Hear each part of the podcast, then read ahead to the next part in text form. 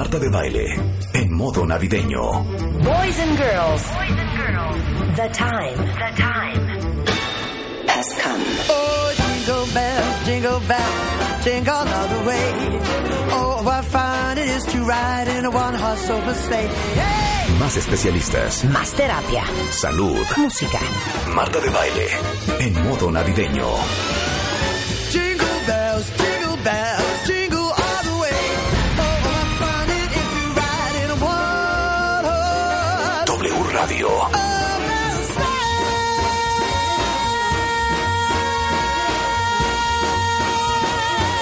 Marta de Baile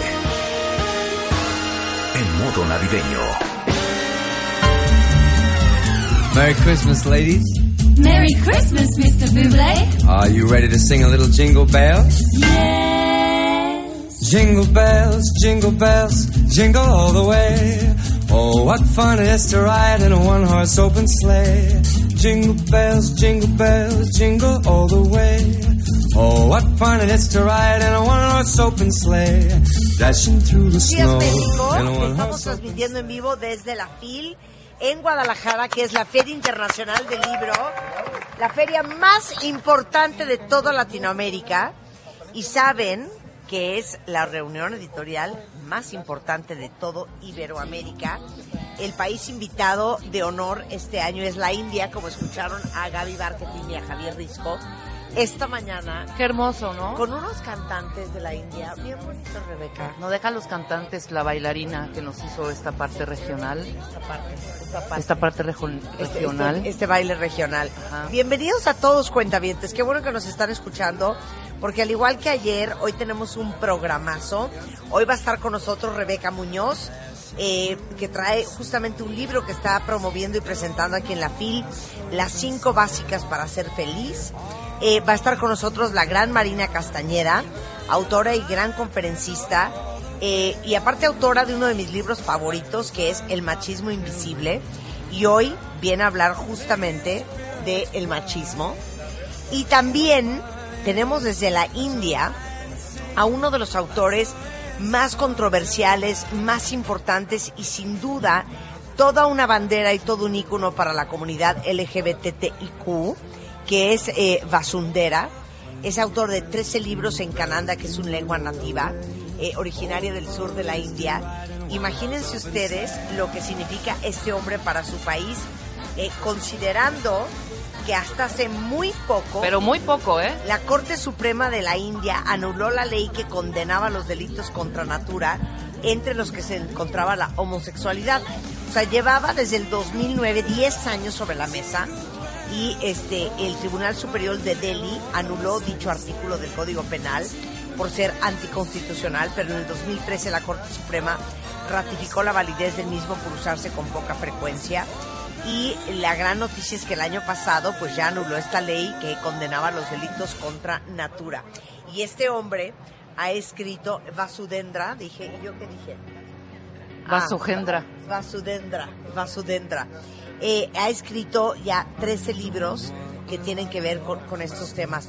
Porque al final esa es la razón por la cual W Radio está aquí y transmitimos casi todos los años desde la Feria Internacional del Libro en Guadalajara, porque ahora sí que es una gran oportunidad para que todos sepamos lo que está pasando en otras partes del mundo y también la gran oportunidad para abrir nuestras mentes. ¿Estamos de acuerdo? Estamos totalmente de acuerdo, Marta. Es que te vi un poco distraída. Sí, estaba yo viendo nada más unos tiros. No me digas. Estaba viendo unos tiros. No me digas. Vasudrenda, we are so happy to have you on the show. Welcome. Hey, uh, thank you very much, Mehta. I am also very, very excited and looking forward for the ¿Qué tal el talking with you. acento? I love the accent. I love the accent. Oye, Vasudendra, so we, I'm going to ask you in, in English and then translate to Spanish. Okay. So just bear with me, okay? Sure. So this show, actually, um, and this radio station is very democratic and inclusive, and we have an amazing and huge LGBTIQ community. So I love this conversation because so many are listening to us, and you come from a country where being gay or part of the LGBTIQ community was very difficult. And unfortunately, I don't know if you know this stat, but Mexico is the most homophobic country in Latin America. Oh, is it? Uh-huh. So, so we're still struggling. We're still struggling, as you did struggle. So, why don't you give us the big picture of what it means to be gay in India, and what happened last year with the Supreme Court Yeah. eh, abolishing this this law? Yeah, uh, it's very. Thank you, Martha. So it's very interesting.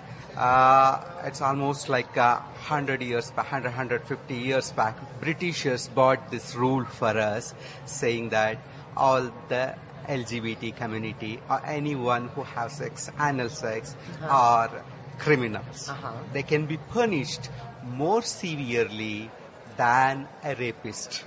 Wow. Okay, so that was the kind of uh, legislation which we had, and that's how things were going on, and people started fighting for it. And But let me let- let me stop there. So what you mean is, imagínense que hace 100 años los ingleses que colonizaron India trajeron esta ley en donde cualquier persona de la comunidad LGBTIQ que tuviera sexo anal eh, era un criminal. Punto. Y es más, tenía un castigo más grande a que si eras un violador. ¿Ok? Esto es la India en los últimos 100 años. So, eh, let's not talk about today, but let's talk about the last 30, 40, 50 years. Yeah. So, if you were a gay man or a gay woman in India, how was your everyday life? it, was going to be quite tough because society has totally banned talking about anything related with gay or lesbian. So they were never open and they were talking. Doesn't mean that gays were not there or lesbians were not there. Both were there, but no one used to talk about it. It mm-hmm. was all hushed. So it mm-hmm. was all underground, under carpet.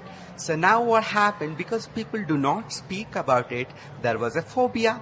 So when you don't have a knowledge of some subject, Yeah. you will develop phobia on it. So that's how it was. The whole problem was to know who is the other person who is like you.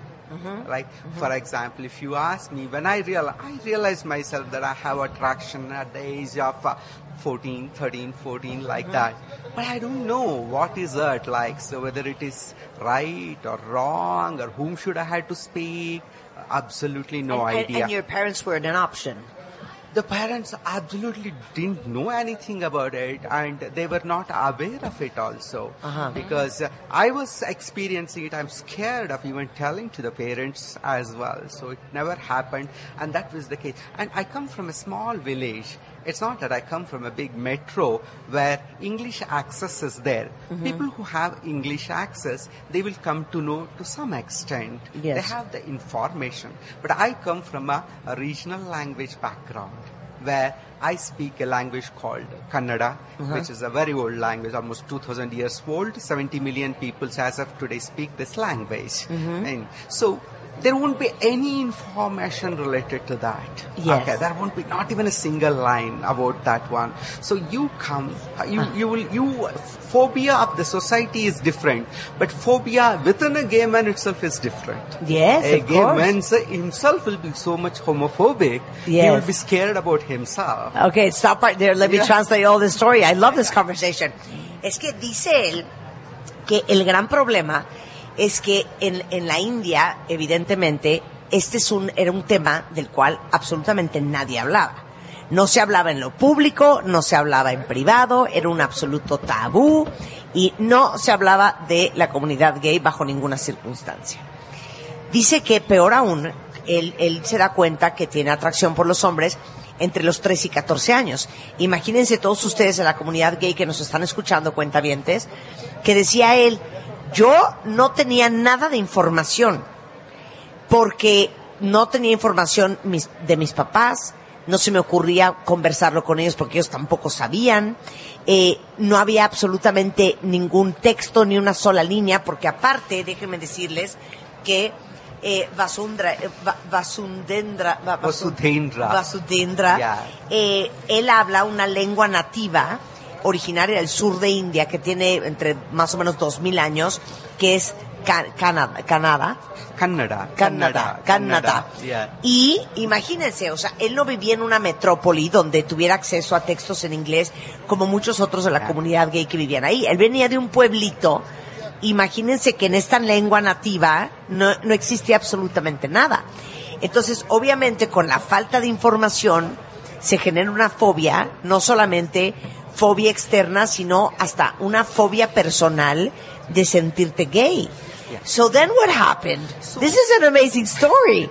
So what happens is when you are afraid of yourself, you are afraid of self, you want to come out of it as if like you are in some kind of a jail, you would like to come out and become normal, right? Yes. So each boy tries his own tactics for doing that, like coming out of being a gay and become somehow one mo- good morning, so you are straight kind of a thing. For me, it was always like I did not know how to ride a bicycle.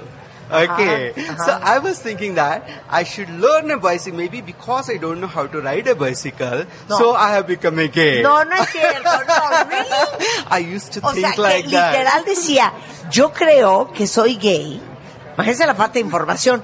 Porque como no sé andar en bici, a mí me late que por eso soy gay. O sea, igual, y si aprendo a andar en bici, because you thought that using a bicycle was more masculine or, Yeah, ¿no? yeah, Doing yeah. exercise. Exercise. Porque pensaba que a lo mejor uh, usar una bicicleta era más masculino y que ese era el problema y que por eso era gay. Yeah. So what I did is I asked uh, some, my mother, I want to learn bicycle at the age of almost something like 23 or 24 like that. So my mother did not know my problem, but she said, okay, you can learn the bicycle. She arranged with a boy, next door boy, so in village. So take him outside the uh, uh, village so that he will not be embarrassed if he is learning within the village. Take him outside the village and let him learn. So I went and two, three days he took me there to teach me the bicycle driving.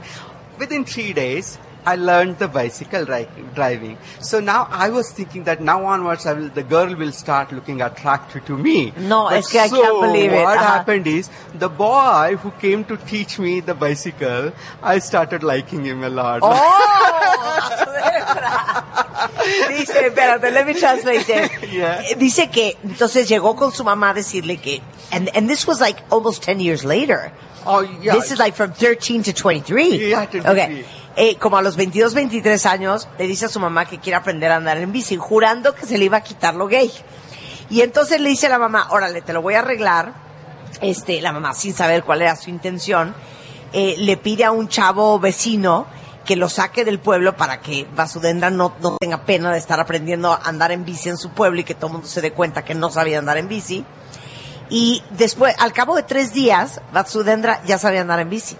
Y dijo, no, esto está muy cañón, porque ya las chavas me van a empezar a voltear a ver, porque ya no soy gay. Yeah. Y este, y que no, que al contrario, lo que sucedió es que se enamora de su vecino que le daba clases de andar en bici.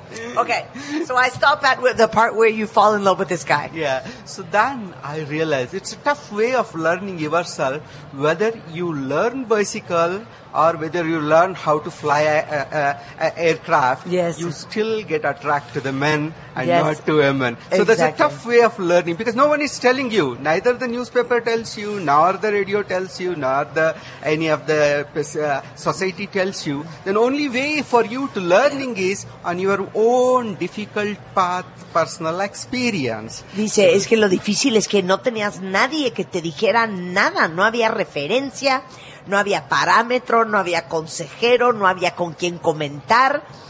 Y literal, esta fue el, gran y duro aprendizaje, darte cuenta que no importa si aprendías a andar, andar en bici, no importa si aprendías a anda- eh, volar un avión, pues eras quien eras. You were who you were. Yeah, but it also throws you a lot of challenges. Uh, like uh, because you are gay, you have a lot of effeminate. I had personally had a lot of effeminate uh, characteristics. Like my voice was very feminine, my hand movements are feminine, my way I w- was walking was feminine. So it used to be very difficult in the school. A Lot of people never used to allow me to participate in any of the sports activity because they used to, first of all i don't have a confidence myself. Mm-hmm. And they also like if i if i say let us say cricket is the most popular game in india right? Mm-hmm. So if you are trying to throw a ball in cricket they immediately laugh and they say that you are throwing it like a girl. Mm-hmm. Okay, your confidence goes so down that you will never enter into the sports, mm-hmm. right? So I was under the impression that I can never play sports. Sports is not my cup of tea, is what I was thinking. But later on, once I started accepting my sexuality at uh-huh. the age of something like uh, so almost 35 or so, you believe me, I realized that I'm good at sport Ay, and I'm very I interested love in you. interested in the, the hiking and even climbed Mount Kilimanjaro at the age of 42 so easily. So I did that. So then I knew it's nothing to do with my sexuality. It's more to do with the society. Okay. And they have created the phobia in me. So I feel first the most important task for any gay man is understanding his own phobia and coming out of it. Afterwards the society comes into picture. Wow, es que está muy cañón lo que acaba de contar. Dice, el gran reto es entender y manejar tu propia fobia antes de exigir y esperar que lo haga la sociedad. Y esto lo dice en el contexto de que cuando él era chavo, evidentemente no lo dejaban jugar ningún deporte. Y él tampoco quería jugar ningún deporte porque decía, me sentía yo como muy femenino en muchas cosas, ¿no? La manera en que me muevo, la manera en que muevo las manos, la manera, el, tono de mi voz. Entonces, por ejemplo, de repente hacía yo pruebas para jugar cricket, que es el deporte nacional más importante en la India, y aventaba la pelota y todo el mundo se pitorreaba de risa porque decían avienta la pelota como si, eres mujer. Y, y eso obviamente bajaba mi autoestima y yo decía, yo soy incapaz de esto y evidentemente yo no soy bueno para el deporte. Me tomó hasta los 35 años darme cuenta que sí soy bueno para el deporte y que no tiene nada que ver con mi sexualidad. Eh, hoy en día, este, bueno, a los 42 años, escalé eh, el, eh, la montaña de Kilimanjaro. Eh, soy muy bueno para el hiking y todo este fue un, gran proceso de, de aprendizaje y de darme cuenta que la principal fobia contra la que luchaba era contra la mía, este, antes de luchar con la sociedad. You look at me as if you understand Spanish. Yeah, your You expressions are so beautiful. Uh, uh, I can make out what you are uh, uh, telling. yes. The language is only a 10%, 90% your facial expression, You're the so, way you are you're so lovely. so after the break, we'll talk about your amazing books Yeah. of what you mean to the gay community in India. Sure. And obviously, I want you to speak to me in Kannada. Kannada, Kandita, uh, Exactly. Hacemos una pausa en la Feria Internacional del Libro con Vasudendra en W Radio. No se vayan. Esta vez las reglas cambian. Marta de Baile estará más cerca de ti que nunca. En My Favorite Things 2019. muy pronto sabrás cómo puedes estar tan cerca de Marta de Baile. My Favorite Things 2019. Próximamente en W Radio. Transmisión especial. Feria Internacional del Libro de Guadalajara. Estamos de vuelta. W Radio transmitiendo en vivo desde la Feria Internacional del Libro. Este bonito miércoles 4 de diciembre, cuentavientes. Y en una conversación súper interesante y me da mucha alegría leerlos en Twitter, en Facebook, que están verdaderamente pegados escuchando todo lo que tiene Vasudendra que decir. Es un autor de 13 libros en Kannada. Kannada. Ca- Kannada. Kannada. Kannada. I'm so bad pronouncing that. Kannada, que es su lengua nativa, eh, originaria del sur de India. Ha ganado, no saben la cantidad de premios literarios. Me estaba diciendo que vendió un millón ya de libros. Él es tan importante para el mundo LGBTIQ en, en la India, porque como les decía al principio del programa, aunque ustedes no lo crean, apenas el año pasado la Corte Suprema de la India anuló la ley que condenaba los delitos contra natura, entre ellos la homosexualidad, como un crimen. Y eso acaba de suceder apenas el año pasado. Entonces, Vasudendra, que es gay, nos está contando de todo su descubrimiento, de cómo creció en un pueblito al sur de India, en donde no había nada de información y literal, que él pensó de corazón que el problema era que él era gay, porque no sabía andar en bicicleta. Y un día pidió que le enseñaran. Y cuando aprendió a andar en bicicleta fue cuando le cayó el 20 de, no se me quitó. Eh, aprendió que era bueno para el deporte, eh, contrario a lo que él hubiera pensado. Eh, ya tarde, ¿no? En- Entre los 35 y los 40 años. Y nos está contando pues toda su obra e historia. Ahora vamos con la parte de los libros. You told me right now that you sold more or less like a million books. Yeah. And so, eh, how many books to date? I have written around 15 books. 15 books. 15 books. This was the 13th book. Uh-huh. In fact, uh, that itself, this is the only uh, homosexual related book which I have written till now. That's an interesting story actually. wait, wait, wait. This is the only Ah, yeah. homosexual book yeah. that has been written? By me. Okay, by you. Yeah, that's also Mohana Swami. Mohana Swami Mohana Swami, what does that mean? means beautiful God. Beautiful God. Yeah. Mohana Swami. Mohana. Mohana is beautiful. Swami is God. Mohana. Beautiful God. I Moh- Mohana girl. Mohana girl, me. Mohana girl. Oye, Mohana Swami. Eh, Beautiful God. El amor que se atreve a decir su nombre is, is what it says in Spanish. And this is the only book that you've Yeah. written about about Yeah. homosexuality. Yeah. Why? Uh, I can tell you. So, uh, for 13 books, I was writing all various kind of subjects. It's no way related with the LGBT issue because I was in closet. I thought that being in closet, I was getting very high with the literature success, which I was um, with all the other remaining 12 books. I thought I can succeed in life. Okay, so I need not have to discuss anything related with my sexuality. But I was wrong after I, when I crossed something like um, 37, 38, like that, I entered into a deep clinical depression. Because the secrets are within me, I'm not expressing with anyone. It became so high, the depression became so high, so it's almost like I could not sleep for weeks together. I could not sleep even a single minute for 15 days, 20 days, like that. I thought I will die. Because you had been living uh, for 30, 37 years pretending that you're somebody No, I was not, not. I was not. I was in hundred percent closer. I had not disclosed with anyone.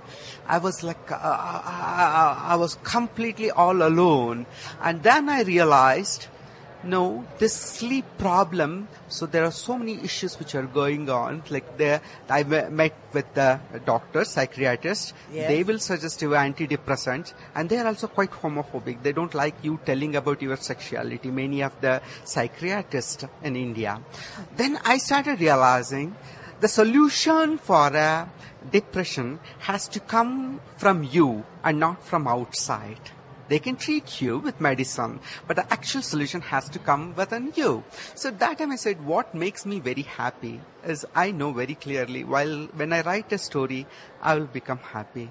So I said, I am hiding the facts that not telling the truth is not a good story uh, writing. So I said, I'm going to write about it. I started writing one by one these stories and gradually my sleep came back. I was able to sleep. So this was a therapeutic book. Therapeutic book for, uh, that's why I say people tell about a book saying that it gave them money, it gave them name, it gave them name. But for me, this gave me back my life, which is very important. No, now I really have to read that book. es, es increíble. Este, este libro que está editado eh, por HarperCollins México se llama Mohana Swami, El amor que se atreve a decir su nombre. Dice que él, básicamente, este es el libro número 13, los primeros 12 libros tenían que ver con todo menos con su sexualidad. Y que él llevaba 37 años metido en el closet y nunca hablaba del tema, nunca escribió del tema, hasta que un día le dio una depresión horrenda. Eh, tal depresión que acabó buscando a un psiquiatra, acabó buscando un psicólogo Y como buena india tradicional, dice que los psiquiatras y psicólogos, o sea, prefieren que no les toques el tema y que no les vayas a decir que eres gay y no quieren lidiar con eso. Y dice que él no dormía, que estaba súper deprimido, que se sentía muy mal y que después de haber ido con los doctores se dio cuenta que la mejor cura era justamente liberar todo este secreto que estaba metido en este closet. Y dijo, vámonos con todo, y escribió este libro. Este libro es el libro que lo sanó y que lo ayudó a recobrar su vida. Es su treceavo libro, es, well, it's kind of sort of autobiographic, ¿no? Yeah, yeah, very much. Como autobiográfico. So okay. much of autobiography. Yeah. But of course, I'm a fiction writer. Sí. So I have made it into fiction. Claro. So I brought es autobiográfico, pero también ficción, porque él es un autor de ficción y ya está traducido al español y es un libro que sin duda alguna vale muchísimo la pena leer. Mm. Who should read this book? I mean, I'm thinking of so many Mexican women and men that are still struggling with their own closet, with their own secrets, with their own phobias, and with being proud of who they are. Um, my question is, who should read this book? Of course, the LGBT community has to read, but more than that, the other community, heterosexual community, has to read this book because they will understand the pains, the suffering, the loneliness associated with this particular uh, LGBT issue, so they can change the world. So many of mothers who have the gay son or the lesbian daughter, they have read this book and they have appreciated me more for it, you know. So I feel everyone has to do it who is interested in humanity. Of course, dice que este libro lo debería de leer no solamente la gente que es gay, sino también la gente que no lo es y que no lo entiende, porque en este libro van a ver mucho del camino, el andar, el sufrimiento, los retos de una persona este homosexual y sin duda alguna todos los padres de familia que tengan un hijo o una hija de la comunidad LGBTIQ es un libro que los va a iluminar. Vasudendra, how an amazing conversation we had right now. I'm so happy to have had you on the show. I'm enjoying as well Please sign this book because I definitely do want to read it. Eh, déjenme decirles que este libro tiene más o menos 269 páginas. Edita Harper Collins en México. Se llama Mojana, que es M-O-H-A-N-A. Ahorita lo posteo en, en, en redes. Swami, por si lo quieren buscar online y en cualquier librería de prestigio también lo pueden encontrar. Vasudendra, obviously I'm not going to let you go without you speaking in Canada. Canada. Canada. Oh, Canada. Canadá. Yeah. In Canada. So, a ver, how many languages uh, are there in India? No, uh, as far as uh, I know, the, officially it is around 24. The government of India has recognized around 24 languages, but actually there are more than 700 languages which are spoken in India. O sea, aunque oficialmente son 24, en realidad se hablan más de 700 lenguas en la India. Yeah. We had a guest that spoke Tamil. Yes, Tamil. had- yeah, we it's had a my guest that neighbor Tamil. state. It's a Okay. neighbor state. Okay. So I, I, uh, we, we are neighbors, Tamil and Kannada. So we both are considered as the oldest language of India. Ah, Tamil ok, and Tamil Kannada. el Kannada son are the oldest las, languages las of dos India. lenguas más antiguas de, de la India. Now, one question. Hmm. How many languages does the average Indian speak? minimum three to four Uh, easily because uh, almost all of them will have kind of a bound, boundary where the neighbors will be there. So three four of states will be there. You will learn those languages as ah. well. And english you learn in the school. And there's one more language hindi which is more popular among indians. Uh-huh. So that also we learn. If you ask me at least i can speak four language and i can understand around five to six languages. Oh, wow, dice que por la, por, por, por la cercanía eh, con, con otros, digamos que con otras zonas de la India, en promedio una persona de India habla entre tres y cuatro idiomas y entiende entre cinco y seis. Y el tamil y el Kannada, que son los, los más, más antiguos. Eh, también está el, el hindi, que es la más popular Esa es la que habla el la inglés, mayoría, el ¿no? que habla la mayoría, el inglés que lo aprenden en el colegio. Entonces, más o menos tres, cuatro idiomas hablas, lenguajes o Muy lenguas. y entiendes como cinco o seis. Qué barbaridad, that's amazing. So, hemos hecho unas let me- palabritas, let me show ¿no? how, le- digo, let me hear how Canada sounds. Canada. A Ah, ver. okay. Uh, Okay, say something, and Rebecca and I will try to guess what you just said. Exacto. Yeah. Okay, shoot. Ah. Venga. Mexico ಜನತೆಗೆಲ್ಲರಿಗೂ ನನ್ನ ನಮಸ್ಕಾರಗಳು ಸೊಗಸಾದ ದೇಶ ಪುಸ್ತಕಗಳ ಬಗ್ಗೆ ಇಷ್ಟೊಂದು ವ್ಯಾಮೋಹ, ಇಷ್ಟೊಂದು ಪ್ರೀತಿ, ಅಭಿಮಾನ ಇರ್ತಕ್ಕಂಥ ನಿಮ್ಮ ದೇಶದಲ್ಲಿ, ಮಾರ್ತಾ ಜೊತೆಯಲ್ಲಿ ಈ ಬೆಳಗಿನ ಹೊತ್ತು ಕೂತು ಸೊಗಸಾಗಿ ಮಾತಾಡ್ತಾ ಇರೋದು ನನಗೆ ಅತ್ಯಂತ ಸಂತೋಷವನ್ನ, ಸಂಭ್ರಮವನ್ನ ತಂದು ಕೊಡ್ತಾ ಇದೆ. Just one okay. sentence. What I understood, what I understood is, after seeing Marta, I am not gay anymore. That's what I understood. No, lo que quiso, okay. lo que dijo. Okay, first you spoke about Mexico, right?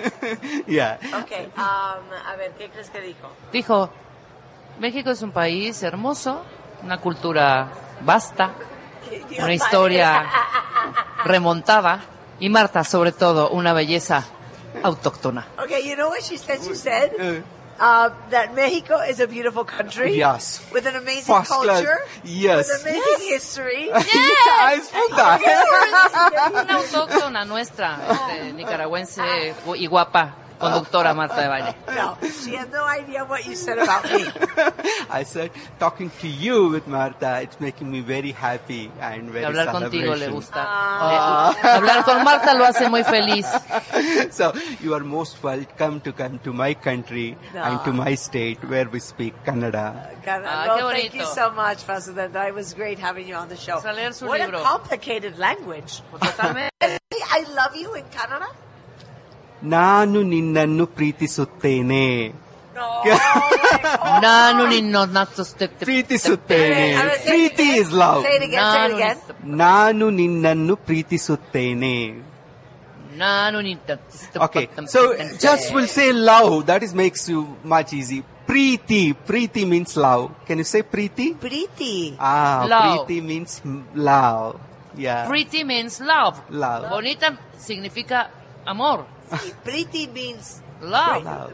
beautiful. Beautiful. Beautiful also. means love. Anything which is in love is beautiful, isn't it? Pero mismo, claro. Yeah. I Has to be- pretty you. Marta, you are pretty.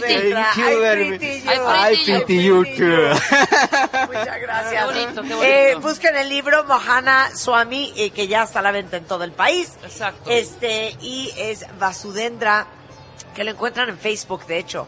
Vasudendra con H después de la D de dedo. Este, el único autor abiertamente gay en la literatura eh, Canadá de la India. Muchas gracias, Vasudendra. Un placer tenerte acá. Qué Junko, bonito. let's take a picture. Let's take a picture for social Sure. media. Ok, ¿qué horas son? Son las 10.45 de la mañana, Marta de baile, eh, hora del tiempo. ¿Cómo no? Oigan, mañana tenemos el super concurso para ver a quién. Ah, no, perdón, el viernes. Viernes 6 de diciembre. De Club Premier para ver a quién vamos a mandar a un super crucero. Ayer ya dijiste los nombres de los ganadores. Claro, pero el año está por terminar y estoy segura que la mayoría de ustedes seguramente alcanzó sus metas, pero para todos los que dicen, Dios de mi vida, me prometí que no llegaría a la Navidad con esta panza. Bueno, Nelson Vargas tiene una increíble alegría para que terminen bien el 2019, pero sobre todo para que empiecen muy bien el 2020. Entonces, inscríbanse ya porque al pagar 10 mensualidades por adelantado, les van a regalar dos meses adicionales y su inscripción totalmente gratis para que no haya pretextos para no lograr su meta fitness. Con Nelson Vargas, antes de que termine el 2019, tienen más de 40 actividades diferentes, además de natación, gimnasios, equipo de primer nivel y ahí les va, es anb.mx o el 5424-8455. Y para todos los que aman vivir bonito y quieren empezar el 2020 remodelando cualquier espacio desde su casa hasta su oficina, chequen Sensaciones, que es la única revista de decoración 100% mexicana. Este año están presentando su programa de tendencias Color Life Trends, eh, donde van a revelar las cuatro propuestas que marcarán los colores de moda para el 2020. Vienen varios tipos de materiales, varios tips, colores, texturas para lograr espacios divinos. Y en la revista Sensaciones eh, van a encontrar mucha inspiración. La encuentran en tiendas Comex o en su versión online Si quieren verla ahorita, entren a comex.com.mx. Ideal para darle un nuevo look a su casa con los colores que vienen para este 2020. Muy bien. Bueno, ¿Qué más? regresando del corte, cuentavientes, ¿Qué tal? viene doña Marina Castañeda. Oye, traemos además un background, tanto la marcha que eh, del 25 de noviembre, todo lo que hemos hablado del Día Internacional en contra de la violencia co- contra en contra de la violencia contra la mujer y ahora yo creo que este tema va a pegar y sonar en todos los oídos de hombres y mujeres. Me encanta Y de este hecho, tema. Marina hoy presenta en la FIL su libro Una vida homosexual. En el Salón Agustín Yáñez a las siete y media de la noche presenta a Gaby Marketing y Beatriz Rivas, por si quiere alguien de ustedes acompañarla. Pero hoy viene Marina Castañeda y vamos a hablar de el machismo invisible. ¿Qué tal? No saben qué interesante conversación regresando del corte desde la Feria Internacional del Libro en Guadalajara.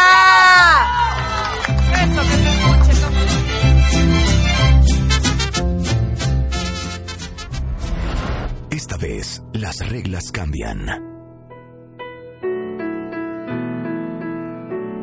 Marta de baile estará más cerca de ti que nunca.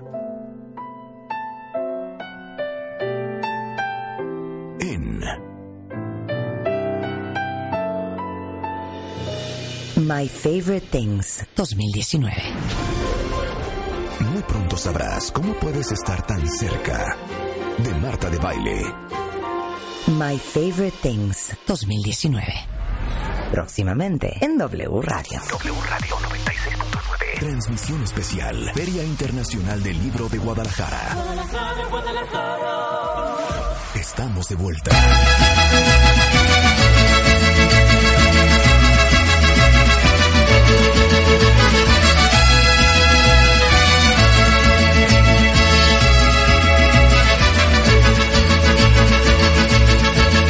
Guadalajara, Guadalajara. Guadalajara, Guadalajara. Y de regreso en vivo, cuentavientes, en efecto, desde Guadalajara. Oiga, no cunde el pánico, ya mañana vamos a empezar con los villancicos navideños, pero hoy tenemos que hacer homenaje a Guadalajara porque estamos en la Feria Internacional del Libro, que es, digamos que la reunión editorial más importante de Iberoamérica, autores de todos los continentes, de diferentes lenguas, eh, India el país invitado, por eso tuvimos a Vasudendra hace un momento aquí hablando sobre su novela, y no saben a quién tengo aquí. Una mujer que va a estar mañana jueves hablando de machismo y violencia, va a dar una conferencia sobre la homosexualidad hoy, 50 años de reflexión y aprendizaje, que es su último libro. El sábado va a hablar de maltrato, violencia e inclusión y no podía ser nadie menos que la doctora Marina Castañeda. ¡Bravo! ¡Qué bonito, Marina! Bienvenida. Ahora sí que estás muy ocupada. Muy Pues sí, sobre sí, todo. sí, sí, pero ya casi toca descansar. Ya, oye, pero va- ¿llevas toda la semana acá? No, ya llegué ayer apenas, Ah, porque la presentación de mi libro es hoy en la noche a las 7.30. Ya vi, ya dijimos que va a presentar fil. Gaby Marketing y, Beatriz Rivas. y Beatriz Rivas, exactamente. El libro que justamente tuvimos en el programa Marina hace dos, tres semanas con Una vida homosexual, 50 años de reflexión y aprendizaje. Así es. Bienvenida, my love. Gracias. Me encanta que estés acá. Aparte, el tema va a estar, miren, color de hormiga. Uno de los libros más exitosos de Marina Castañeda es el libro Machismo Invisible, que ha sido editado y reeditado y reeditado. Esta nueva edición incluye un capítulo sobre el movimiento Me Too y es un libro que eh, se editó por primera vez en qué año, Marina? Ah, hace como 15 años. Sí, 2004. Sí. Más o menos. Sí, más, Más o o menos. menos. sí. Y es un libro que hoy puede ser un gran parteaguas para tener la conversación de la que tanto hemos hablado. Mira, Marina, con todo este movimiento, no solamente el Me Too, el gran problema de violencia contra las mujeres en el país, las marchas, los cánticos, las mujeres verdaderamente hartas de lo que pasa todos los días, de lo que nos pasa, de lo que les pasa a muchas, que al final es como si nos pasara a todas. Eh, hace un par de semanas, por ejemplo, tuvimos eh, una conversación con la jefa de gobierno, Claudia Sheinbaum, con el lanzamiento de esta nueva ley. Este, y llegó una pregunta en redes sociales que me llamó mucho la atención y creo que con esa pregunta quisiera comenzar esta conversación contigo. Decía una cuentaviente,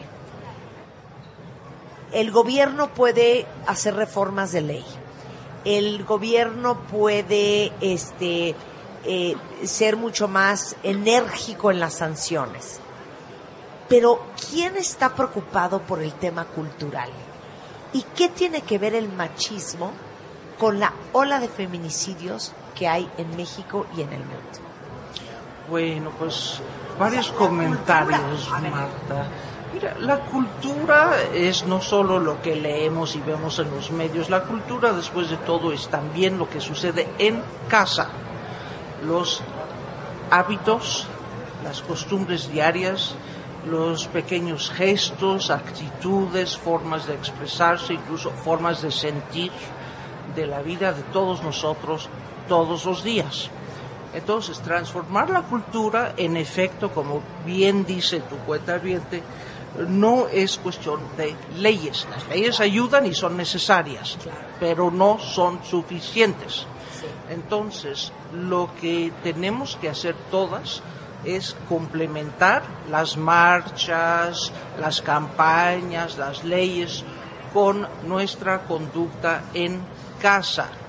Y eso no solo es con el marido, también es con el papá, con el hermano, con el jardinero, con todos los hombres que nos rodean y que nos eh, que nos ningunean. Ni siquiera voy a decir que nos maltratan, porque muchos de ellos son muy gentiles.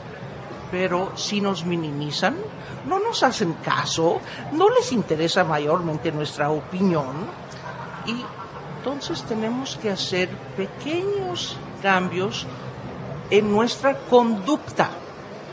O sea, sí, poco a poco ir acostumbrando a los hombres de nuestro entorno a portarse de manera diferente. O sea, tenemos que reeducarlos, para no decir domesticarlos, como Sí. si fueran fieras salvajes. ¿no? Tenemos que reeducarlos y yo creo que toda mujer mexicana sabe esto, que cuando se casa con un hombre tiene que básicamente reeducarlo, porque su mamá y su nana lo educaron mal, lo acostumbraron. Por lo menos eso es lo que creemos. Exacto. Oye, y, y por eso es tan atinado y tan perfecto el término machismo invisible, que cómo lo defines.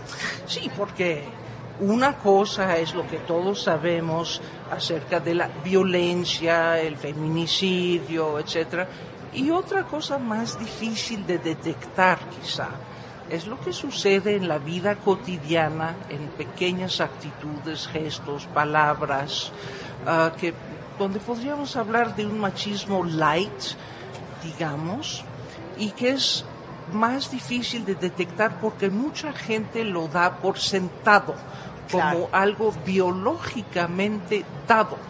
¿Te doy un ejemplo? Obvio. Bueno, Ah, no, esta es una conversación de ahora. Yo ya me instalé, ya me trajeron té. pues qué suertuda tú, ¿qué a quieres? solo me ¿Quieres dieron té? agua. Denle té a la señora Marina Castañeda, por favor. Ella quiere té como yo. Ok. Eso. A ver, dame ejemplos. Bueno, entonces un ejemplo. Cuando yo escribí El machismo invisible, entrevisté a más de 100 mujeres y a todas les pregunté, oye, cuando tú sales con tu marido, ¿quién maneja? No, pues él. Y yo le preguntaba, ¿por qué siempre maneja él? ¿Te da miedo manejar? No, claro que no. ¿O no te gusta? No, sí me gusta ma- manejar. Entonces, ¿por qué siempre maneja él? Y se quedaban perplejas. Y después de un momento decían, bueno, de hecho, cuando empezamos a salir, yo sí manejaba de vez en cuando, pero me daba tanta lata criticando todo el tiempo que si no era por aquí, era por allá. ¿Por qué no te cambias de carril? Vas muy lento. ¿Por qué no diste vuelta allá? Bueno, me daba tanta guerra que por fin decidí cederle el volante por la paz. Oye, espérame, Bien. tengo que hacer esa pregunta. Luego. Espérate, espérate. A ver, quiero ahorita en Twitter. ¿Quién de ustedes maneja siempre y no deja que maneje su mujer? ¿Y quién de ustedes que tiene un esposo o un novio Exacto. siempre maneja él? Y yo te voy a decir que yo manejo el 70% de las veces que salgo con mi marido. Que con Marta es al revés. Porque maneja tan mal, lo odio tanto que le digo, ¿sabes qué? Manejo yo, prefiero manejar yo. Ah, mira. Y él me dice, maneja tú. Bueno, pues muy bien, pues es, es, Una eres cosa excepcional en muchos bien, sentidos, bien, querida claro. Marta. Ok, entonces continúa. Bueno, entonces le hice la misma pregunta a muchos hombres. Ajá. ¿Por qué cuando sales con tu esposa siempre manejas tú? Ajá. ¿Sabes lo que todos me contestaron? Sin excepción. Ajá. Pues porque yo manejo mejor. Claro. Porque como es bien sabido, los hombres manejan mejor que las mujeres. Not, not. Bueno, Claro. ¿sabes qué? Me hice la pregunta, ok, quizás sea cierto, vamos a ver. ¿Cómo podemos averiguar quién maneja mejor, hombres o mujeres? ¿A quién hay que preguntarle? Pues hay que preguntarles a las compañías de seguros, porque ellos Ajá. saben Claro. quién maneja mejor. Claro. ¿Sabes quién maneja mejor aquí en todo el mundo? En la que choca menos es la mujer. Las mujeres. Las mujeres, claro. absolutamente. Claro. Absolutamente. Pero ahí es un ejemplo de cómo se articula el machismo invisible, porque todo el mundo da por sentado, casi como un hecho biológico, Sí, claro. que los hombres tienen Pero mejor es que- coordinación visoespacial, Eh, eh, sí. que son más, que son mejores para No, cosas pero es que, es que tecnológicas y las psicológicamente, máquinas. tú que eres fully bilingual, es un tema de la psique de who is in the driver's seat Exactamente. in life. O sea, es, es- es un tema, no, es un tema bien, bien perverso que tiene que ver con quién está ¿Quién maneja to- la al mando de ese volante EG de la vida. Exactamente.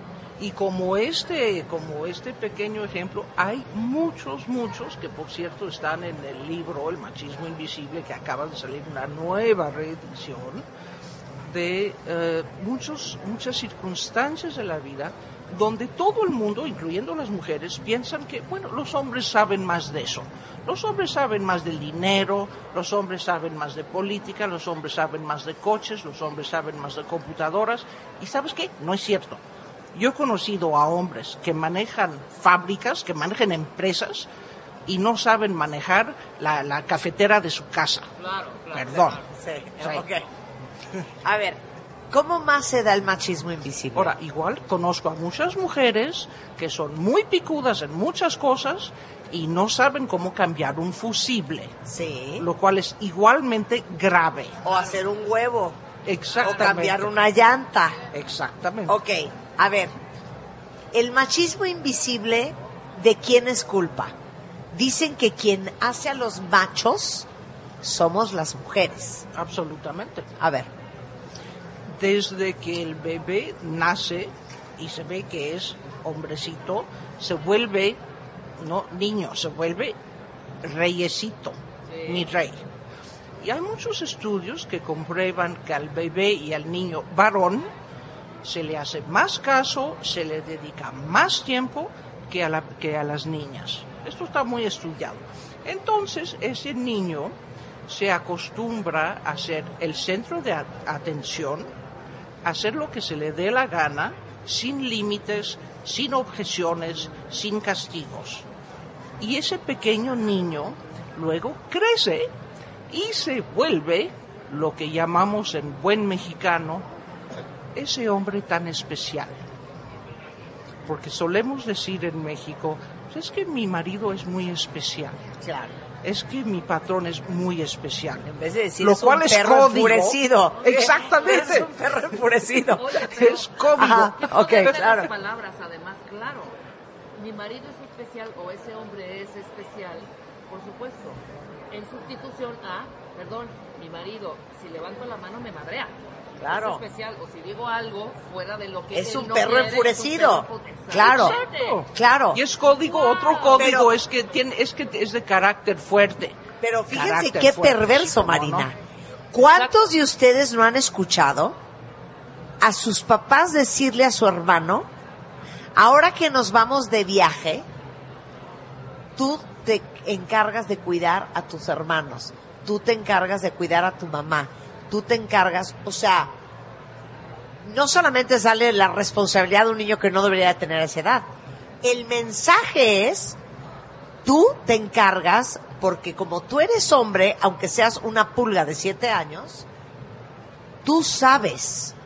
Y te estoy formando para que te conviertas en ese cuidador protector por encima de tu madre y de las mujeres de esta casa. Exacto. O sea, está bien, está bien perro ese mensaje. Sí, para Tú eres el hombrecito de la casa, mi vida.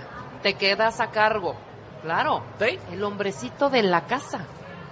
Claro. Te Sí, quedas pero lo que estás cargo. diciendo es Claro. porque tus hermanas no se podrían porque, quedar a claro, cargo. no, Y ellas te van a servir. Te tengo una noticia. Tu mamá que te lleva 30 años Ajá, tampoco. se puede quedar a cargo Exacto. Exacto. porque no es hombre. Y el mensaje paralelo a la niña ¿Sabes qué? Atiende voy a comer a una hermano. galleta ya del coraje. que me dio. me parece excelente idea, pero no sé si te vaya a quitar el coraje. A ver, va. Ok, continuamos con ejemplos. Bueno, entonces el machismo invisible es invisible porque en efecto parece natural, está inscrito en todos los detalles de la vida cotidiana, ciertamente es culpa de las mujeres, estoy incluyendo a las mamás, las abuelitas, las tías, las hermanas, las hijas, las amigas, todo el mundo influye en, en- en- en darle al hombre la sensación de que él es especial, de que todo lo que él haga es importante, de que sus actividades son las más importantes de todas, darle su lugar, como decimos en lenguaje común, hay que darle siempre su lugar. En- Entonces, pues, eh, en efecto, esto da pie a toda una serie de patrones de relación, de, de- de- de los cuales todos somos culpables.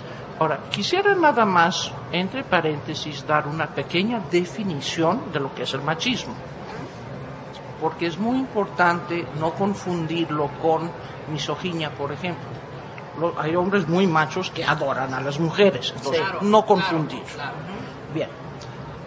El machismo es lo que sucede cuando los hombres se sienten obligados a demostrar continuamente que son muy hombres. Tú habrás notado, Marta, que nosotras las mujeres no nos sentimos obligadas a andar demostrando todo el tiempo que somos muy mujeres. No tenemos por qué, nuestro sexo biológico basta. En cambio, para los hombres, en un país machista como el nuestro, ellos tienen que estar demostrando todo el tiempo su dominio, su poder, que son más fuertes, más inteligentes, más informados y que saben más de todo. ¿eh? No solamente es una cuestión, la, cuestión física es, es otra cosa intelectualmente, académicamente, en lo que sea, el hombre siempre va a saber más que tú. Aun si tú eres este, doctora, ¿eh? médico, ¿eh? los hombres saben más que tú. Y eso es, sabes que muchas mujeres se sienten muy minimizadas. ¿Por qué tantas mujeres acuden a terapia con problemas de autoestima? ¿Por qué será? Y by the way, los hombres casi nunca tienen problemas de autoestima, ¿eh? Ellos están perfectamente cómodos. Pero, pero te digo también por qué. Porque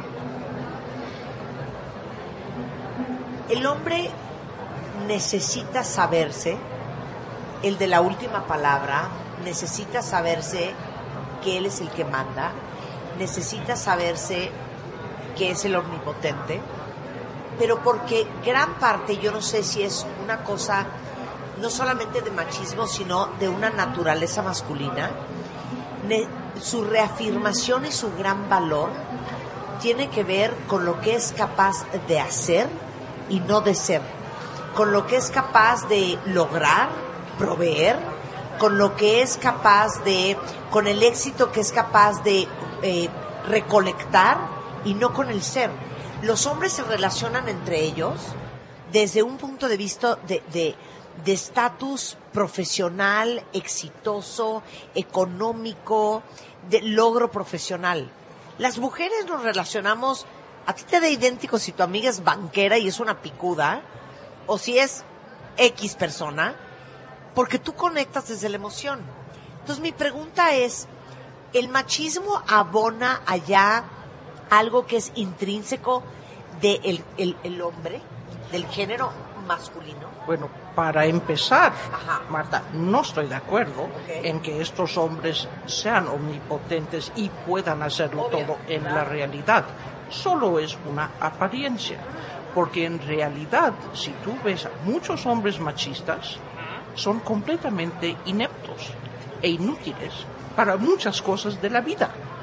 Yo estoy de acuerdo contigo, pero tú no crees, tú no crees que se haya cedido esa responsabilidad a los hombres muchas veces por nuestra desidia, comodidad y una serie más de circunstancias en, de- en- en- en donde pensamos, mejor que lo haga él a mí.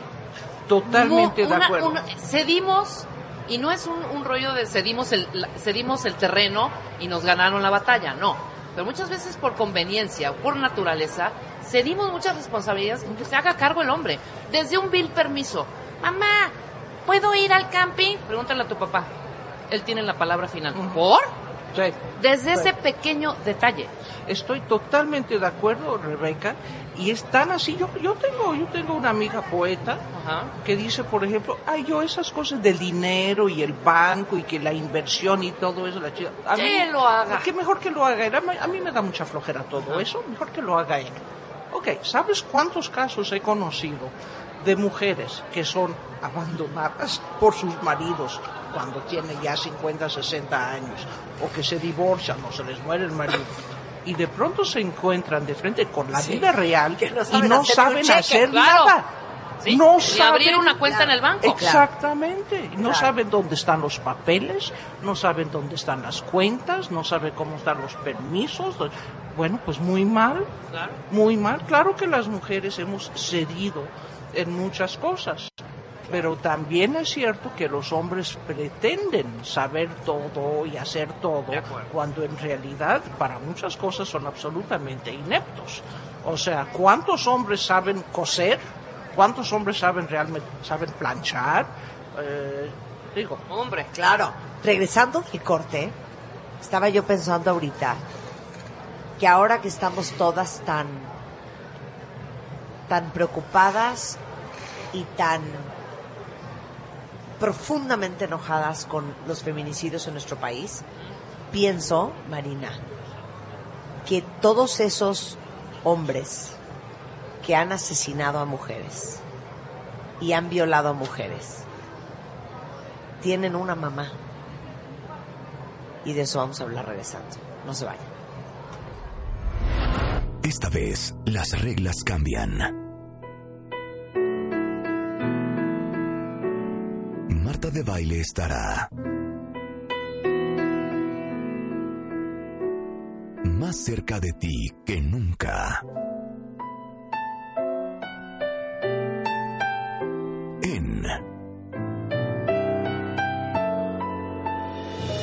My Favorite Things 2019. muy pronto sabrás cómo puedes estar tan cerca de Marta de baile. My Favorite Things 2019. Próximamente en W Radio. W Radio 96.9. Transmisión especial. Feria Internacional del Libro de Guadalajara. Estamos de vuelta.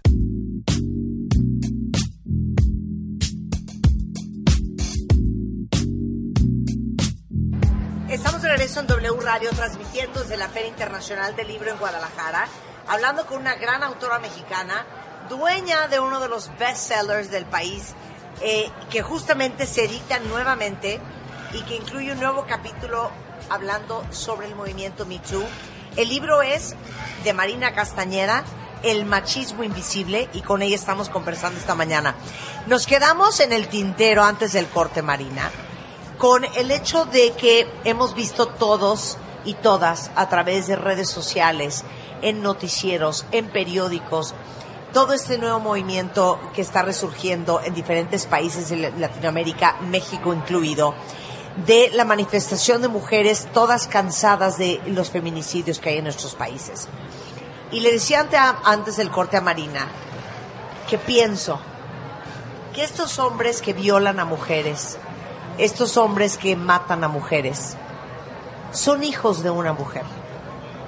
Sí, absolutamente. Han sido criados para sentirse superiores a las mujeres y sabes que están muy enojados. Es lo que te iba a decir, o sea, tú, doctora Marina Castañeda, ¿puedes darnos una interpretación o puedes medio adivinar qué tipo de formación tuvo que haber tenido un hombre para ser capaz de cometer esas atrocidades? ¿De qué mujer viene?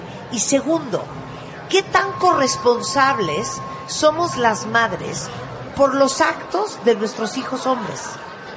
Absolutamente. Pues mira, como decíamos antes del corte, los niños son educados desde muy temprana edad, para no decir desde la cuna, a ser el centro de atención, a no tener límites, a no aceptar objeciones ni críticas y a sentir que tienen el derecho de mandar, el derecho de ser obedecidos, el derecho a tener siempre la razón, independientemente de que la tengan o no, pero el derecho, toda una serie de derechos que entonces llevan con ellos por la vida. Y cuando una mujer eh, les desafía en ese sentido, cuando una mejor mujer cuestiona esa superioridad y ese derecho a ser superior, pues los hombres, eh, digo, se entiende, se enojan, se enojan, no les gustan, a muchos hombres no les gustan los avances que ha, que ha logrado el feminismo, la igualdad de derechos, el que las mujeres tengan ingreso propio y manejen su dinero como bien les da la gana, el que las mujeres en cualquier momento puedan divorciarse, etcétera. Eh, entonces, yo creo que en efecto hay muchos hombres enojados, igual que frente a otros casos, los heterosexuales, muchos se sienten enojados por los derechos gay. Ah, en países racistas, no voy a poner nombres, los blancos están muy enojados por los derechos que han conquistado los negros. Eh, claro, es lo que Pe- pasa. Pero dime una cosa, que es una palabra que yo no sé cómo traducir al español. Es un sense of entitlement. Es un sentido, ¿cómo, cómo se dice? De, Eh, el derecho de, de ser especial, es, de ser es- tratado claro, como alguien muy especial. Ese entitlement es algo que le hemos regalado las mujeres a los hombres. Por supuesto. Por supuesto. Y en cambio es muy poco frecuente en las mujeres ese sense of entitlement o ese sentir yo tengo aquí el derecho, El derecho. de dominar, de mandar, de tener éxito. Tú sabes muy bien, Marta, que las mujeres en pruebas psicológicas siempre se califican menos. Por ejemplo, se le pide a mujeres y a hombres que hagan una misma tarea y luego se les pide que se autoevalúen. Los hombres siempre se ponen 9 o 10 sobre 10 y las mujeres se ponen 6 o 7 sistemáticamente. Las mujeres sienten, muchas de ellas se atribuyen menos eh, derecho a, a ser promovidas, por ejemplo, a tener mayor ingreso, son mucho más tímidas para pedir cosas, para exigir lo que son sus derechos, por ejemplo, laborales. Claro. ¿no? Y los hombres están, porque ya estamos hablando de, una, de un fenómeno milenario, ¿eh? O sea, hemos avanzado muchísimo en los últimos 30 años, pero bueno, estamos hablando de costumbres ya muy difíciles de revertir. Sin embargo, en otros países sí se ha logrado revertir. En algunos países europeos, por ejemplo, eh, sí se ha logrado que las mujeres tengan casi el mismo ingreso, que los hombres sí participen de verdad ah, en la tarea doméstica, o sea, sí se puede lograr. Una condición de ello es que desaparezca el trabajo doméstico. Porque tú sabes, Marta, que el trabajo doméstico aquí en México y en todas partes es un pilar del machismo. ¿Por qué? Porque es gracias a la muchacha, entre comillas, que los hombres todavía pueden vivir en su casa como si fuera un hotel. O sea, dejando la ropa tirada, dejando vasos tirados por todas partes, este, pidiendo room service. O sea, viven como pashas en sus propias casas.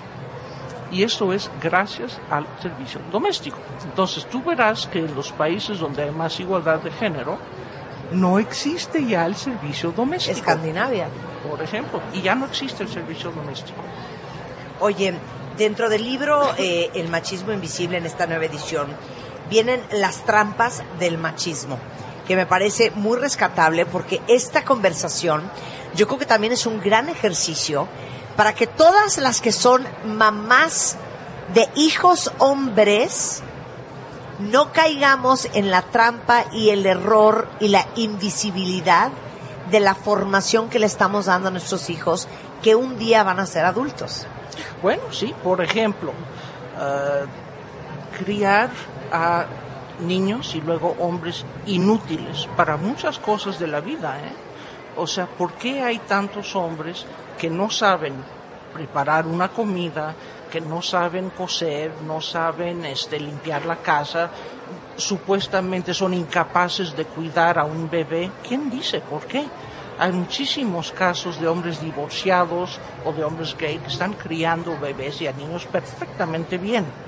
Entonces, las mujeres, las mamás sobre todo, tienen que enseñarles a, a sus niños todas esas cosas que son disque de mujeres o cosas de viejas, como decimos en buen mexicano. ¿no? Igual que a las niñas hay que enseñarles a cambiar fusibles, a barnizar una mesa, a colgar un cuadro, todas esas cosas. Yo tengo muchísimas amigas que serían incapaces de colgar un cuadro, es decir, agarrar un taladro, un taquete, ponerlo en la pared. Yo soy la dueña del taladro, yo soy la reina del taladro. Mira, yo te plancho, yo te taladro, yo te cambio una llanta, este, yo te hago un hijo. Oye, a ver, segundo. Trampas del machismo.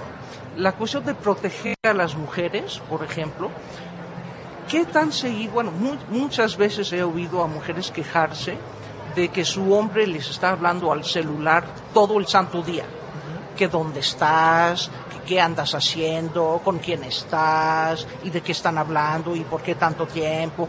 Y supuestamente es para, pues, para cuidarlas, ¿no? ¿Sabes qué? Spider-Man, me voy a salir del app Life 360. Estoy harta de que me tengas geolocalizada. Pues es que sí, güey. O sea, mi marido me tiene tecnología para buscar a la gente, para estar ahí nada más Ok, pendiente. ok, eso. Bueno, Bien. por ejemplo, ¿no? A ver. Y muchas mujeres incluso que detestan esta costumbre de, de- de que les estén hablando todo el tiempo al celular. Muchas mujeres dicen, ay, bueno, es que me quiere mucho y está preocupado por mí. Trampa. Mangos, es una trampa. ¿Y sabes cómo lo sabemos? Que si volteáramos la situación, o sea, que la mujer le estuviera hablando al hombre cada media hora para saber dónde está y con quién está y qué está haciendo. Ah, se pone como loco. Ah, se pone Claro, como loco. pasa, no claro. aguantaría ni medio día. Estoy de acuerdo. Ok, tres. Todas las cosas que tú puedas voltear al revés Sí. y que al revés no funcionarían jamás, esas son relaciones de poder asimétricas. Así a es ver, como eso lo es sabemos. material, Giovanni. Pon todas las cosas que cuando las volteas al revés. ¿Cómo es? Y cambias las reglas para Ajá. que sea la mujer en lugar del hombre. Cuando haces eso y no funciona, Sí. ahí es donde ahí es la prueba de que existe una relación de poder asimétrica en donde en este caso el hombre tiene el poder y la mujer no porque ningún hombre Claro. aceptaría que su mujer revés. esté hablando Claro. todos los toda media Claro, antes de que El- entre al el- siguiente punto, yo nada más quiero decir una cosa importantísima. Quítense ya de la cabeza, bórrensela, ¿Qué? el decir, todas las mujeres, ¿Qué? si hago cualquier cosa, no, porque mi marido me mata. Cállense porque sí las matan. Ya no, bórrense de la cabeza cualquier situación que es, ¿te vas a cortar el pelo, Marta? No, güey, es que estás- ¿Te vas a cortar el pelo? De Córtate. raparla yo por sonsa. Claro. No, güey, me muero de ganas de cortar el pelo, pero mi gordo me mata. Cállense ya. Le- le fascina Quítense ese. Claro, la fumada ¿Cómo? de, Lo- oye, ese sello. a Sí. ver, dame, dame, dame un toque de tu cigarro, pero que no me vea mi gordo porque me, Me mata. mata si me ve. No, no. Sí. Ojo. Oye, nos vamos todas a Las Vegas el fin, pues déjame ver qué dice mi gordo. Sí, sí. Porque puras mujeres, no, no sé. Igual me mata. Oye, Si Rebeca, no va él, Perdón, me mata. en las tiendas. ¿Sabes qué? Déjame, déjame, me encantó, pero déjame consultarlo con mi marido Sí. y este, y te aviso. ¿Un yadró? Oye, ¿Sabes? Rebeca, ¿y qué Un regalo una regalo de de Es un que no, bautizo. Marina, ya es mucho. ya ¿Unos mucho. baberos para un bebé? ¿Y qué tal las mujeres que dicen, no, mi marido no es machista para nada, Ajá. me deja trabajar? ¿Qué tal? ¿Qué, ¿Qué tal? ¿Qué? Mi marido no es macho ni machista para nada. ¿Me deja trabajar? Claro, cállate. Qué buena onda, ¿no? Qué Dice bonito, aquí, ¿eh? Qué y bonito, ellos comprando niñas. palos de Me de deja- 600 Exacto. dólares. Me deja salir, me deja salir y ver a mis amigas. Claro, o Qué eso de, onda. oye, es que a mi gordo no le gusta que trabaje. No, es que te digo algo, tienes toda la razón, no lo vuelvan a decir. Ok. Bórrenlo. El, el, el, el, el- libro es algo que todos tienen que leer porque viene los 10 mandamientos del machista, cómo se crea un machista, las trampas del machismo, el catálogo machismo, de machista de las emociones. Está reeditado. La editorial es... eh, ¿Qué es esta De bolsillo. De bolsillo. Eh, el machismo invisible de Marina Castañeda es un bestseller, es una nueva edición que incluye todo un capítulo sobre el movimiento Me Too. Y para los que nos están escuchando, que están aquí en Guadalajara y que van a venir a la Feria Internacional del Libro, eh, mañana jueves a las siete y media de la noche, Machismo y Violencia con Marina Castañeda, una conferencia. El viernes 6 de diciembre eh, va a presentar eh, su nuevo libro, Una vida homosexual, 50 años de reflexión y aprendizaje a las siete y media de la noche. Y el sábado 7, Maltrato, Violencia e Inclusión. Todo esto con Marina Castañeda. En- ¿Qué me faltó? ¿En? ¿Qué? El eh, Sí. ciudad, ciudad Creativa Digital, Ah, aquí en Guadalajara. Ciudad Creativa Digital. Y por supuesto la presentación hoy en la noche de mi nuevo libro Una vida homosexual se presenta en la FIL hoy en la noche a las 7.30 y es una lástima que no estés Marta para este eh, echar porras o objeciones No, o yo críticas siempre te echo o- porras. Ay, ¿Y nos sabes qué? quedemos, Estoy Marta, en cuerpo quedemos. de alma, estoy en cuerpo y alma. Tan bonito que es Guadalajara. No, 100%. Muy si no tuviéramos tanto trabajo. Ah. Marina Castañeda, es un placer platicar siempre contigo. A Marina eh, la encuentran en redes sociales. Es Castaneda. Castaneda. Cállate, Rebeca. Cas- arroba Castaneda Marina. Castaneda Marina. y marinacastaneda.net. Un placer. Muchísimas Muchas gracias. gracias. Marta, nos veremos pronto. ¡Te amamos, Gracias, Marina! Oigan, Es una vamos a hacer una pausa. Regresando del corte, tenemos otra gran, gran, gran entrevista. Doris. Rebeca Muñoz. Doris, Doris Escuto. Doris. Nos Ahorita- viene a hablar ahorita de- te vamos a presentar. Una, sí, una, Sí. una chilanga. Una chilanga perdida en Doris, ¿qué nos comentas? ¿Qué nos comentas? ¿Qué nos comentas? Acércate al micrófono. Ajá. Le abren el micrófono a He ido a Doris, por Marina favor. Ajá. desde hace ya muchísimos años. Su primer libro es maravillosa. Es mi amiga, si quieres te la puedo Es- presentar. por favor, preséntamela. Eh, Marina, te están echando flores, Soy mega hija. fan de Marina desde hace muchos años, desde su primer libro, eh, que creo que fue basado eh, o surgió de, de la relación con su hijo. Y desde entonces ha escrito tanto de la homosexualidad internalizada, la homofobia dentro de los propios homosexuales y el machismo también internalizado en la mujer, que es la que sigue propagando el Claro. machismo en México y en el mundo. ¿eh? Muy bien, En mira. Una fan, Mega Una fans, una chilanga en. Guadalajara. Oigan, regresando Oye, del corte, ¿qué? Aprovecho que me tomes una foto con Claro. Ay, estamos Pues al aire, gente Doris. que se la puede tomar. Sí, Doris, hombre, estamos creo. al aire, Doris. no seas payasa. Eh, Rebeca Muñoz va a estar con nosotros, es pionera como Mind Coach, creadora del método de dietas conductuales. Y eh, hoy presenta su libro Elige Positivo a las 5 de la tarde en el Salón Elías Nandino aquí en la FIL. Y hoy vamos a hablar con Rebeca Muñoz de las cinco básicas para ser feliz. ¿Cómo puedes hacerle para producir mayor felicidad en tu vida? Qué bonito. Regresando desde la fila en W Radio. No se vayan, ya volvemos. Esta vez las reglas cambian. Marta de Baile estará más cerca de ti que nunca. En My Favorite Things 2019. Muy pronto sabrás cómo puedes estar tan cerca de Marta de Baile. My Favorite Things 2019. Próximamente en W Radio. W Radio 96.9. Transmisión especial. Feria Internacional del Libro de Guadalajara. Estamos de vuelta.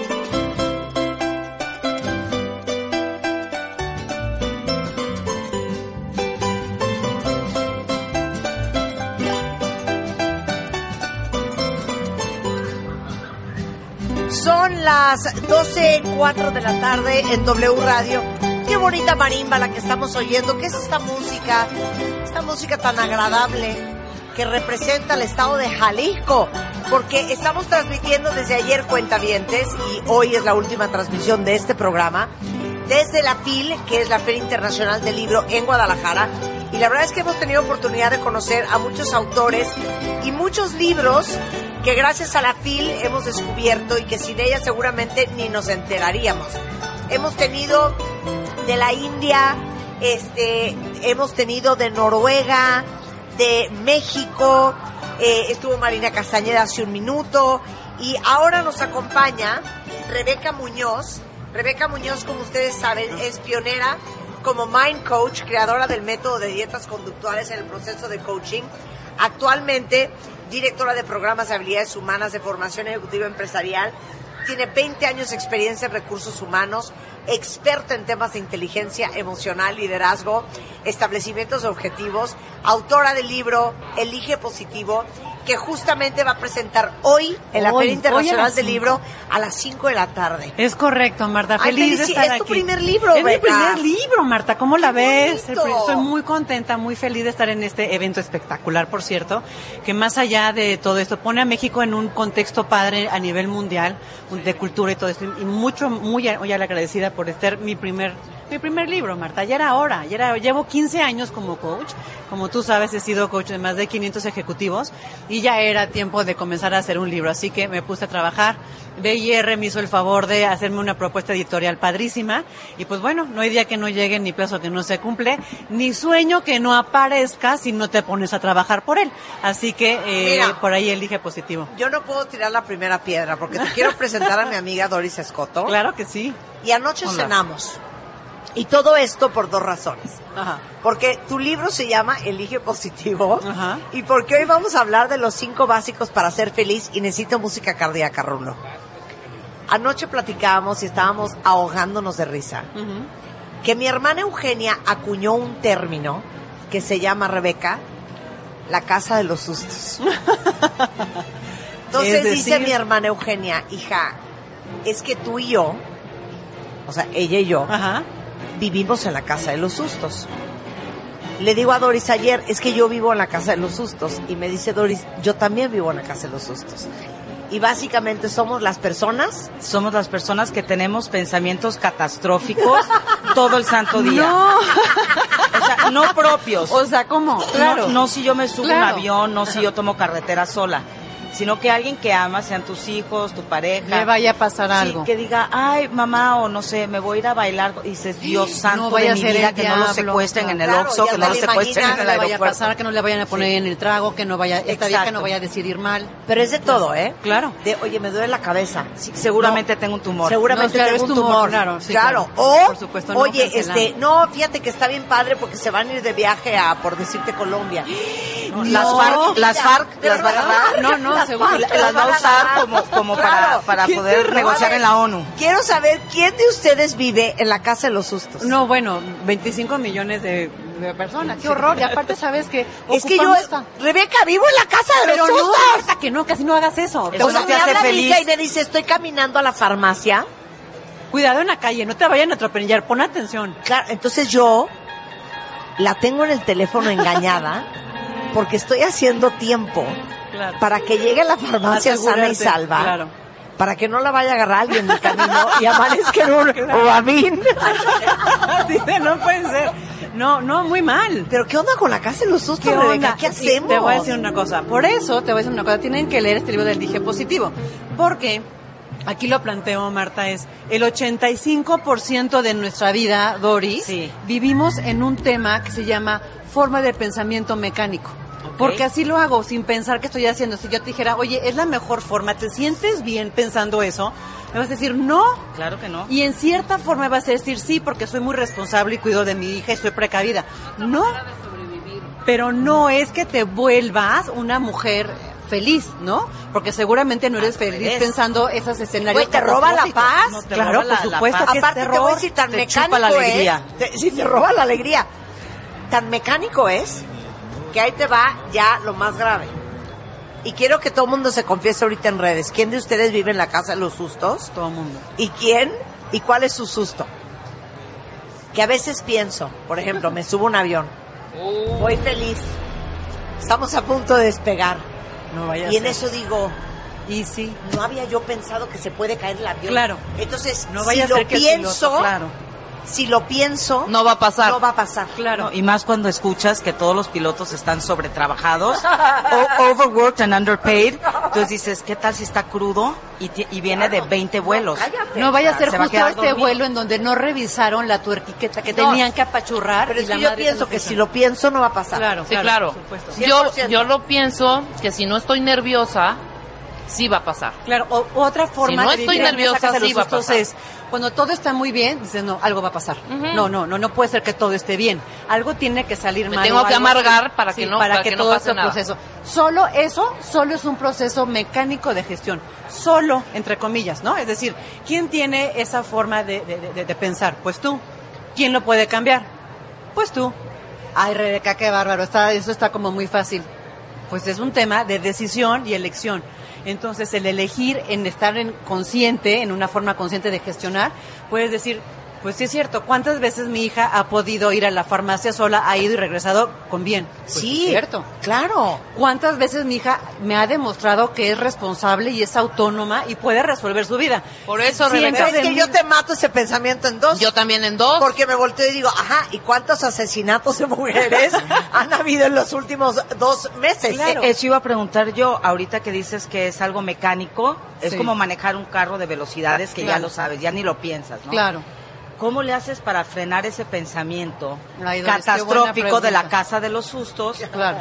eh, y decir, ay Dios mío, no es cierto, ¿por qué estoy pensando esto? Dios mío, Claro. si nunca le ha pasado nada, no tiene por qué Claro, pasarle como, algo. ¿por qué a mí, Como, ¿por qué a mí o a la gente que amo? Claro, por importa. supuesto. Solamente son patrones, ¿sabes? La intención de este, de, eh, bueno, de, de- de- no solamente es pensar en positivo. Y déjame poner ahí un, un tema importante.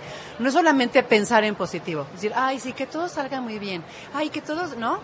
Y volteas a ver el entorno y todo está de la fregada y la inseguridad y los, y los muertos y solamente se trata de actuar en positivo. No tenemos control sobre el entorno. Imagínate que ahora, ahorita mismo, aquí se inundara, ¿no? Pues no tenemos control sobre eso. Pero sí tienes control sobre la forma que eliges decidir ante ese entorno. Ahí es en donde pierdes autonomía y pierdes responsabilidad. A Marta y a mí nos encanta una palabra que es tener autogobierno, Marta. Es decir, en ese momento en donde tú comienzas a hacer fantasías, que por cierto no existen y solo existen en tu cabeza, ¿quién te puede decir, Marta, para? Pues tú. Pero ese es el autogobierno, Doris. El cancelar, es decir, eso no va a pasar, estoy asegurada. He hecho todo lo que tengo que hacer para que esto se evite, sí. Una cosa terrible. Y si llegara a suceder, ¿tú lo puedes controlar? No. Entonces, Pero te puedo hacer otra pregunta que Claro. tiene que ver con la parte cultural Sí. de los miedos, porque te voy a dar un ejemplo, si tú quieres, sencillo y rápido. Eh, un hermano mío está casado con, con una chica canadiense y voy a Toronto a visitarlos y mi cuñada dice, quiero que se suban al trolley de público Ajá. para que vean qué bonito es.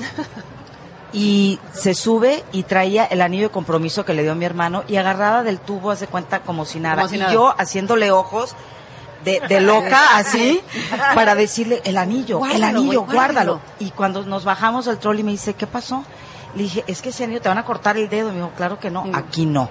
Entonces te pregunto si también lo- los miedos y lo que nos evita tener pensamientos positivos, que hablas en tu libro para ser feliz, eh, tiene que ver con la parte, el país y el entorno eh, histórico, cultural y político, social en el que vives. Claro, y te voy a decir, y ahí vamos a tomar otro tema que también tocó en el libro, el tema de la victimización, Doris. Es muy fácil decir, ¿cómo quieres que no piense eso si mira lo que está pasando? No soy yo, Doris, por favor, mira el entorno, por Dios. O sea, que, no, es- que no lo estás viendo. Hasta te puedes sentir culpable de no entrar en ese mismo juego de es terrible eso. Claro, ¿o yo no? debería de estar más preocupada de lo que estoy, claro. Claro, ¿cómo es posible? Pero solamente es, insisto, no puedes controlar el entorno, pero sí cómo decidir ante tu entorno. Y por otro lado es parar una forma mecánica de pensamiento de ser víctimas. Es que yo sí quisiera vivir con más tranquilidad, pero es que el gobierno, pero mi jefe, pero mi hija hace estas cosas. ¿Cómo no voy a estar angustiada? Pero el vecino es un freak. Pero, pero, pero, entonces todos, es más, en algún momento hablábamos este afuera del aire de incluso bajar de peso. ¿Cómo quieres que no baje de peso? Y mira, y mira estas donas, ¿cómo no quieres que me coma? Entonces, le damos nuestro poder de actuar hasta una dona. Claro. O sea, yo no me la quería comer, pero mira qué buen está, ánimo que la deje. Entonces, claro, la dona es más poderosa que yo misma. Claro. Entonces, claro, y no soy yo, tocaya, pues me la trajiste, ¿cómo no me la voy a comer? Entonces, el tema de elegir, que en este, en, en este libro toco, el, el- el elige positivo, es cada elección tiene un costo y tenemos que hacernos responsables de esa decisión que estás tomando. Entonces, cada vez que de- de- decidamos pensando esto es, es que le estás, a- eh, digamos, delegando tu responsabilidad y tu gobierno de tu vida a alguien más. Totalmente. Totalmente. Por O sea, que eso. tú- Ya, que- Rebeca, pues, basta. Pues, por eso. Muñoz. Tus cinco, tus cinco puntos de la felicidad, entonces, digamos que son como un Ghostbuster, que entras a la casa de los sustos y tú aniquilas fantasmas. Y te digo plas- una cosa todavía peor, Doris. Hay un escenario peor que la casa de los sustos. ¿Sabes que vives en la casa de los sustos? Te das cuenta que estás viviendo en la casa de los sustos y dices, no me quiero salir de aquí. No te cambias. Ah, no quiero. Buen punto, claro. Porque aquí estoy y Estás me siento cómoda, seguro. Estás en tu zona de confort. El tema de elige positivo es decir, darte cuenta de lo que estás haciendo. Justamente esto es, ok, ya me di cuenta que lo que lo estoy haciendo. Ahora, las siguientes preguntas, ¿quieres cambiar? Eh, no, porque no entiendes otra forma de cómo resolver ante tu vida. Entonces, en este libro yo como coach voy acompañando a las personas para que vayan encontrando esos cómo diferentes. No, no es porque no quieras cambiar, sino muchas veces no sabes cómo hacerlo. O, otra forma de resolver ante la vida. A Ese mí es el me impresiona, sí, el otro día le digo a una, a una chava, este, pero dime una cosa, ¿tú no vives súper agobiada por tus hijos? Pues no. Pues no, ¿eh? Y yo, ¿por? Pues qué mala madre eres. Pues hazte cuenta que mi hija se va a la universidad, que queda como a, por decirte, 3, 4 kilómetros de la casa, en bici. Y le digo, ¿de qué, No, me bueno, me estás hablando? Me muero. Claro, La meto a la cárcel Claro. antes de que se vaya en bici a la universidad. La amarro a la cama. Y entonces le digo, pero hija, ya olvídate de que la puedan asaltar. Y si la atropella un coche, en México no hay cultura del, del ciclista. No, hija, pero ¿por qué tendría que pasarle eso? Y yo, O sea, ¿porque no ¿cómo? has visto Forensic Files? Ese es nuestro, nuestro error. Claro. Estar viendo Que se alimenta, se nos alimenta alimentan, ese miedo. Nos Claro. alimentan la Y ahora te pongo catástrofe. otra cosa peor, porque A si ver. tú llegas, imagínense en esta, en- ayer en, en su cena, en la casa del terror, y yo llego y les digo, no, espérense, está súper bien, a mí me va requete bien, nunca me ha pasado nada. Me decir, ¿de qué estás hablando? ¿En qué mundo vives? No, digo, esta vieja vive Esta- en esta- hecho, claro. es una imbécil. o sea, ¿qué le pasa, no? Claro. El tema es justamente la re- todo Mira, nuestro- yo vivo aquí. Exacto.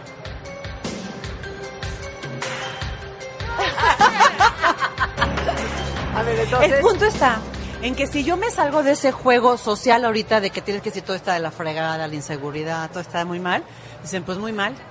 O sea, esta, esta vieja está en otro lado. Y el tomar la decisión de elegir tu vida en positivo, porque si pasó y pudiste hacer algo por evitarlo y no lo hiciste, ni modo, es aprendizaje. Si no puedes hacer nada por evitarlo, ¿qué puedes hacer? También, Bueno, también está ahí la ley y- de atracción, ¿eh? y Si todo el día estás pensando cállate, en que te vas a tropezar en el parque mientras caminas y te No, vas a bueno, romper la rótula. lo que más miedo te da es lo Van a atropellar te a tu pasa, perro, pues es lo que lo estás llamando de alguna manera. Pero fíjate, no solamente es pensamiento. Por ejemplo, incluso en, en este libro me dicen, hay que, Cancelado, sí, cancelado. cancelado, cancelado, cancelado, sí, en todo, en todas las Sí. dimensiones. El punto está en que no solamente se trata de pensar en positivo, o no, es hacer cosas que te vayan a, a- que, te, Claro. que te hagan llegar a esa meta que tú quieres llegar. Porque no solamente es de que agarrémonos de las manos ahorita y pensemos todos en un supercoche que todos queremos, pensemos en positivo y va a llegar. No, ni madre, no llega. Sí, no. Tienes que trabajar para que eso aparezca, ¿no? No, de hecho, yo ya estoy alucinando el próximo vuelo que vamos a tomar, es decir, mañana. Y, a- y qué casualidad que ayer estaban hablando de este tema. Imagínate, yo ya. Se nos fue. Adiós. Rebeca se nos fue. vuelo, ¿no? Sí, yo, yo así. Sí, noticia, noticia. El vuelo a Guadalajara, Ciudad de México. Claro. No puede ¿Cuál, ser. cuál- Oye, cuál sería tu punto del- de partida para empezar a pensar positivo o a deshacerte de los pensamientos catastróficos de la casa de los sustos? Después del corte. Después del corte Después va. del corte. Y cinco puntos que puedes hacer para producir mayor paz y felicidad en tu vida. Con Rebeca Muñoz, no se vayan.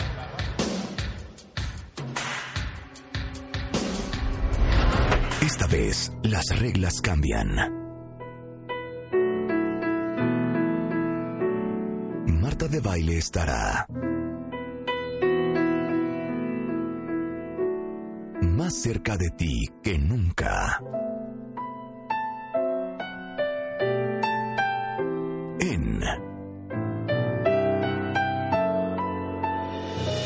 My Favorite Things 2019. Muy pronto sabrás cómo puedes estar tan cerca de Marta de baile. My Favorite Things 2019. Próximamente en W Radio. W Radio 96.9. Transmisión especial. Feria Internacional del Libro de Guadalajara. Estamos de vuelta. Estamos de regreso en W Radio transmitiendo en vivo desde la Feria Internacional del Libro con nuestra queridísima pionera Mind Coach, creadora de métodos de dietas conductuales, experta en inteligencia emocional, Rebeca Muñoz, que hoy está en la Feria del Libro porque hoy al- en la tarde a las A las 5 en el Salón Elian Andino.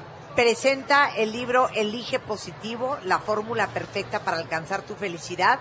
Y justamente hablando de eso y de las cinco básicas para ser feliz, es que acabamos hablando de cómo muchos de nosotros Claro. vivimos en la casa de los sustos. Claro. En tener todo el día estos pensamientos catastróficos, Claro. imaginándote lo peor 24 horas al día. Sí, por supuesto, pero solamente eso es un proceso mental, mecánico, que justamente en el libro lo que lo que yo hago como coach Marta y lo sabes bien la gente que nos ha escuchado ya durante tanto tiempo es eh, lo que hago como coach es poder re- hacer reflexionar a las, a las personas en la forma en la que están decidiendo reaccionar ante su entorno. No es el entorno, eres tú el que decide y lo crea. Y no solamente basta con pensar en positivo y, las cosas van a cambiar. Hay una frase que uso en mi libro que es cuando cambia el observador, cambia el entorno. Es decir, cuando alguien a lo mejor puede ver un, un obstáculo, alguien que en lugar que vea un obstáculo puede ver una muy buena oportunidad para cambiar. Entonces, sin duda, el tema de la felicidad, y por eso mi libro dice, es la fórmula perfecta para alcanzar tu felicidad. El tema de la felicidad no es un tema genérico, es decir, nuestros conceptos de felicidad pueden ser tan distintos como personas que estamos, ¿no? Entonces, cada quien es el responsable de hacer su camino y su forma, Marta. Bueno, es que aquí tenemos a un cuentaviente muy sabio que dice, tus pensamientos no afectan en nada lo que sucede en tu entorno. El avión se va a caer aunque te subas optimista. Claro. Ese es un Claro. realista, Sí, ¿no? Ese es un existencialista. Pero es un poco, es, todos nos vamos a Sartre morir. estaría O sea, está bien. Pero el tema es, ¿para qué pensar en algo que pudiera pasar, pero no estamos seguros de que va a Sí, pasar? pero, pero no empujen, como termina el no, dicho, claro. claro. Oye, Aquí me ver, llamó dices- la, la atención nada más ¿Qué? su segundo punto en el, en el libro de Rebeca Muñoz. Dice, el mundo es una proyección de tu mente. ¿Qué? ¿Qué? Entonces- ¿Qué, Rebeca? Ahí ¿Cómo? ¿Qué está, cosas ahí está, la casa de los sustos la creaste tú, es tu fantasía. Bueno, pero mira, aquí dice una cuenta. Tú la construiste. Ve esto. Dice, mi marido le tiene miedo a todo. No sé ni cómo nació. O sea, le tiene miedo a la inseguridad, le tiene miedo a la enfermedad, le tiene miedo a, a todo lo que te puedas imaginar, a el doctor, a la muerte, a- le tiene miedo tener miedo. Qué horror. Vive, tu marido vive en la casa de los sustos. Totalmente. Pero a ver, ¿cómo Qué que es una proyección de Qué- nuestra mente? Te voy a decir una cosa, eh, siempre lo hemos dicho, Marta, es decir, la forma en que nosotros nos hacemos en la vida es el trama de elegir y decidir. Es muy fácil, eh, como les decía hace rato antes del corte, es ceder tu responsabilidad y gobierno al entorno. Entonces yo ya no soy tan responsable. Eh, nadie más es responsable de tu vida más que tú mismo y lo que tú pienses. Nadie vive adentro de ese estuche más que tú. Si tú quieres, como esta, esta persona quiere vivir miedosa, espectacular. Si lo hace conscientemente, ese es el tema. Mucha gente vive en acting out, en- de hecho en mi, en mi primer capítulo hablo sobre este tema de vivir en la parte mecánica, es mucha gente dice, sí, yo decido ser miedoso porque me va mejor, me mantiene alerta. Está espectacular. Mientras no lo sufras, y asume los costos que eso convenga. Es decir, qué fastidio hablar, digo, tú disculparás, pero este, imagínate echarte un café con esta persona, la verdad es que, que, que- que terrible, ¿no? Oye, Claro. no, qué susto, me vayan a envenenar con el café, no vaya a ser que el, el mesero se vaya a caer con un cuchillo. Hay costos que hay que pagar por la forma en la que tú lo haces. Entonces, sin duda es, no es la vida, no es lo demás, eres tú el que tiene que decidir Tu y asumir, y asumir tu responsabilidad. Definir el rumbo. ¿Qué es eso? Ay, te voy a decir una cosa. Eso es muy par- Todo el mundo decimos, ay, sí, yo quiero ser feliz. Ay, sí, yo quiero pensar en positivo. Sí, pero no solamente por pensar van a aparecer las cosas. Mucha, y me, me parece que últim- bueno, muchas veces podemos estar buscando en el viaje, en el coche, en la bolsa, en que las- los niños, las escuelas. En los pero, kilos. pero no estamos, exacto, en quiero bajar de peso, pero no estás dispuesto a hacer nada en consecuencia para lograrlo. Entonces, ¿qué quiere decir? No solamente se trata de pensar en positivo, se trata en hacer en positivo un rumbo. Lo hemos platicado muchas veces, Marta, en el programa, en donde decimos hay que poner objetivos claros, medibles, con seguimiento. Y que, y te voy a decir una cosa, una cosa muy triste. Si tú no pones objetivos, tú vas a ser el objetivo de alguien más. Punto, se acabó. Entonces, listo, yo voy a trabajar por el objetivo donde a donde me, me, me- me digan. Y si no tienes claro lo que quieres, con cualquier cosa te conformas. Entonces, imagínate que acabe un día y que digas, "Ah, pues ya fui, hoy fui a la fil, nah, y estuvo, pues ve, qué horror vivir la vida así, o sea, en tibio, en tibio. Yo digo que son, tú tú para la palabra, pues son mediocres, porque medio cree que hace las cosas, medio cree que tiene la capacidad de hacer, y la vida se le va en medios. Entonces, por supuesto que hay que poner fechas, objetivos, de una manera muy claro, y no puedes fingir lo que no, o sea, lo que no tienes a- adentro de ti, la seguridad, la felicidad, no la puedes fingir hacia afuera. Entonces, el tema es, justamente, es definir el rumbo. Qué difícil es definir mucho. ¿Cuántas veces nos han dicho, Marta, en el programa de, es que yo no sé ni qué quiero? Es que cómo puedo encontrar ¿Cuál mi es, tu, pasión? ¿Cuál es tu proyecto de vida? Sí, ¿Cómo encontrar? Eso es lo de O sea, menos. ¿cómo? Lo, lo, lo, O sea, lo- ¿cómo? lo trágico aquí son las personas que saben lo que quieren, Claro. saben lo que necesitan, desean, merecen y quieren, pero y ponen los Y objetivos, carecen. Pero no no accionan. Claro. O sea, ¿de qué sirve? Sí, como Si no buitre, metes como buitre estreñido. Ah, ah, Ahí anda abuela, abuela, abuela y nunca claro. obra, ¿no? Nunca obra. Odio a esos, Sí. ¿no? Y son muy buenos para decirte, no, lo que tú deberías de hacer, güey, hazlo primero tú. Claro. O sea, pon orden en tu vida y luego vienes a decirme. vienes a mí. Oye, Ah, sí. antes de que vayamos con el siguiente punto, otra genialidad de Cintia Curiel. Dice, a ver, cuando te toca, te toca, pero también no estés en el tocadero. Espectacular, eso está espectacular. Muy bien, está espectacular. a ver, claro. punto número Entonces, número cuatro. tres, no, número tres. A ver, número tres. El tema es, fíjate bien, no puedes estar bien para los demás si no estás bien primero para ti mismo. Claro. Es decir, y pongo aquí un ejemplo. De hecho, mi libro son 10 capítulos y arranco con una anécdota personal, porque lo que nos pasa nos pasa a todos, ¿no? Es decir, yo recuerdo cuando nació mi, mi primer hija, que yo decía, qué horror, que me- aparte de, te, te habían dicho, cuando nazca tu niña la vas a entender perfecto, no ni madre. Yo decía, ¿por qué llora esta vieja? O sea, no, no entiendo qué pasa, qué angustia, ¿no? Entonces, a mí me, me- me decía la ginecóloga, no puedes estar bien para tu hija si primero no estás bien tú. Y eso es, incluso en los aviones te dicen, primero póngase la máscara de, de- de oxígeno Y usted luego y a luego al otro. Sí. Pues Mucha gente, ¿cuántas de nosotros queremos ayudar a los demás y mandamos bendiciones y queremos controlar la vida de los demás? Y es una evasión. No, y cuando tú dices, y luego tú, O sea, como, cuánto, incluso como en el rol de mamás, este libro va para todos. Es decir, hablamos de los cinco, de los cinco roles. Puede ser para empresarios, empleados, mamás, estudiantes. Desde un adolescente puede leerlo. ¿Cuántas veces, incluso con nuestro rol de mamás, queremos estar perfectas, atentas y dispuestas siempre para los demás. Y dices, híjole, me duele la cabeza, no, no importa, yo sigo adelante. Llega un momento en donde vas a fallar. Entonces no puedes estar bien para los demás si primero no estás bien para, para, para, para ti mismo. Ok. El que no suma resta. El que no suma, resta. Y el que no multiplica, divide. Ese es otro punto.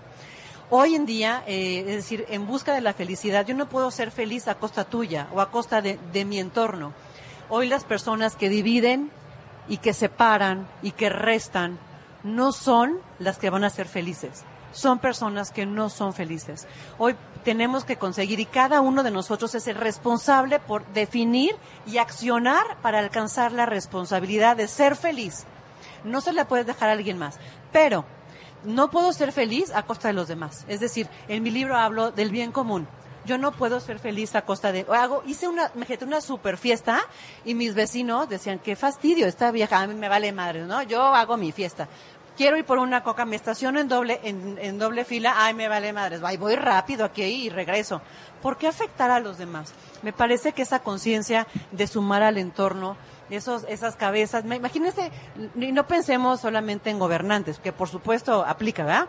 Pero en esas grandes cabezas de líderes, de empresas, dices, híjole, si tuviéramos un poco más esa visión de no dividir y no restar, sino estés en donde estés, que sumes y multipliques nuestro entorno y sin verme romántica y azotarme al piso, pero de veras nuestra vida, nuestro planeta sería otro, ¿no? Entonces, Oye, hablando de romanticismo y, y- y tú que eres experta en felicidad y en, y en cómo lograrla, y con tantos años de experiencia, menos es más. Yo veo mucha gente que tiene poco, no que no sean aspiracionales, no que no quieran, Claro. no deseen más, pero que no necesitan tanto para ser feliz. No Y se veo trata de ser gente- conformista. y veo otras personas que, que siempre están buscando obtener más. Hablo a nivel material, obviamente, Claro. y las veo menos felices. ¿Tú crees que menos es más en la felicidad? Sí, por supuesto. Y te digo también a nivel espiritual también. ¿Cuántas, muchas personas están en la búsqueda espiritual y no, y perdóname, como le digo a mis hijos ahora para Santa Claus, que, le- que, que le pidan llenadero, que es lo único que no tienen,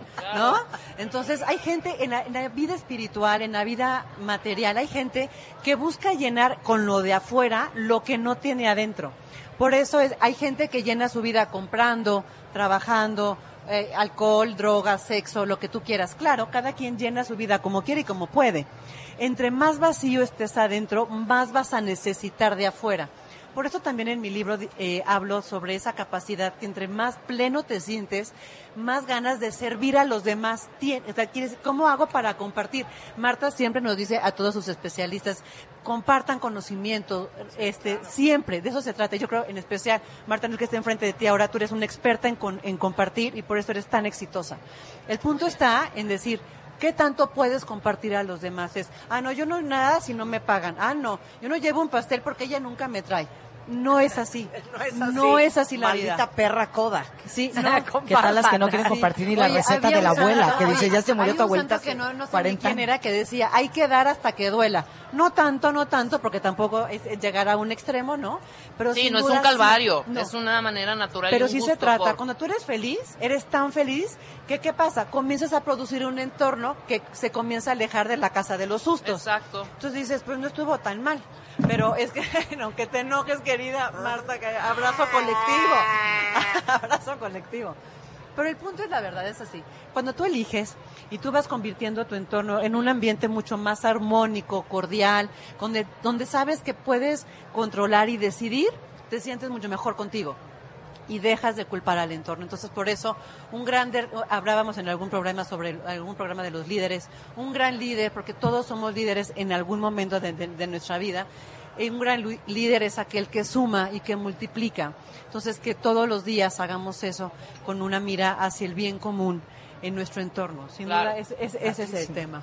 Oye, Eo, con lo vamos que siempre cierras, bueno, vamos al quinto y luego al cierre. Claro, a mí me encanta. Y sabes que hay una forma, vivo en la casa de los sustos, qué horror, es terrible, no sé qué, bla, bla, bla, pero es, supera tus propios miedos. Ay, Eh, ash, ash, ya, co- ash, ya comenzaste. ¿Qué pasa? Que te digo, supera eso. tú sabes que eso no te gusta, es una piedra en el zapato que te está molestando, Trabájalo. deja de hacerlo. Eh, no, no, después, este, ahora en enero, ¿sabes? Ya viene, supérate a ti mismo todos los días, ten el valor de salir adelante y ser, eh, hablo en, en esta, en este libro, es más, traje cinco libros para regalar, Marta, y solamente le vamos a dar el libro a la gente que me diga la fórmula secreta. Para poder cambiar cualquier cosa, se necesita una fórmula. Decisión, valentía y disciplina. Decisión, valentía y disciplina. Es decir, supérate a ti mismo, sé valiente y hay que ir más allá de nosotros mismos. Es que, eh, pobre la gente que le cuesta trabajo tomar decisiones. Imagínate. Pobre la gente que no es valiente. Claro, es que no hay forma. pobres de todos nosotros que la disciplina no se nos da. No, no es. Fíjate, te, te voy a matar esa, querida Mara, te voy a matar. A ver. Porque todo el mundo me dice, es que no soy disciplinada. No es cierto. Eres muy Eres dispersa. disciplina, no, No, disciplinada eres para lo- disciplinado para lo que quieres, para lo que quieres. Para lo que quieres, claro. O hay gente que es disciplinada para ser desordenada. Claro, hay gente que es disciplinada Para para, llegar ser- tarde. Claro, y es muy disciplinado, ¿no? Claro. Es una disciplina, es algo que haces, que estás habituado, un hábito que entre más haces, mejor lo haces. Entonces, el tema de este libro y mi acompañamiento a través de estos 10 capítulos es llevarlos a cambiar hábitos, a cambiar conductas, que encuentre cada uno de los lectores una mejor versión de sí mismo. ¿Y qué va a pasar? Van a cambiar hábitos, pero van a volver a llegar a su zona de confort.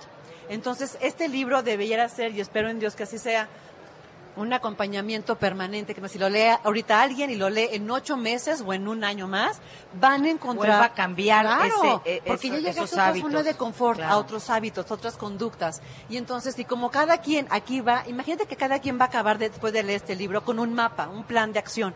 Entonces, pues ese plan O de sea acción que tu libro es como un booster de metabolismo. Ay, el me- metabolismo Muy eh, bien, llega, Doris. se vuelve a sentar y le vuelves a cambiar Es la correcto. dieta, o sea, lo vuelves a leer para Es volver correcto. a cambiarlo. Es correcto. Ve tu cierre. Mí, eh, te voy a decir. Dilo tú.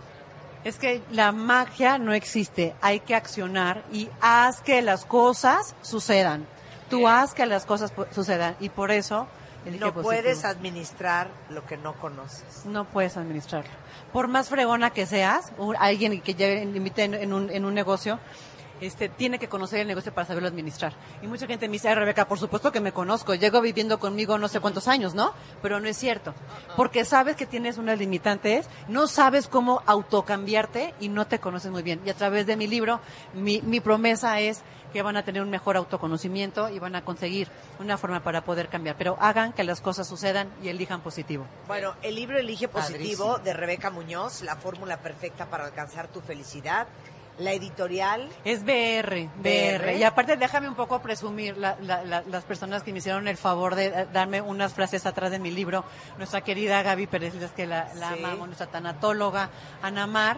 Y te voy a decir, este libro es no solamente de de desarrollo eh, humano, tal cual, también para empresarios. Y un gran empresario me hizo el favor de, de- de- de firmarlo, Juan Garibay, que es un gran empresario en donde también el cambio sucede a nivel ejecutivo. Así que va dirigido para todos los públicos. muchas gracias Rebeca. Al Hoy contrario, un presenta placer. a las 5 de la Hoy tarde. a las 5 aquí de la FIL. tarde, Salón Elías Nandino. Ahí los espero para poderles platicar de mi libro. Te queremos, Rebeca. Gracias. gracias. Oiga, tenemos cinco libros que vamos a Sí, regalar. cinco, de Arroben a Rebeca, que es mcoachr en Twitter. Pónganme su ID de cuentaviente. eh, Están a además mí. Súper, súper firmados. Qué Súper- bonito. ya están Ya firmados. firmados por ella misma. El que diga la fórmula, Con Marta. sus manitas. El que Con diga la manitas. fórmula de... La fórmula que, que se necesita para hacer un cambio. La dije tres veces la hoy. dijimos, ya, el que escuchó, escuchó. Y el que necesita Rebeca en su vida es rebecamc.com o formaejecutiva.com com.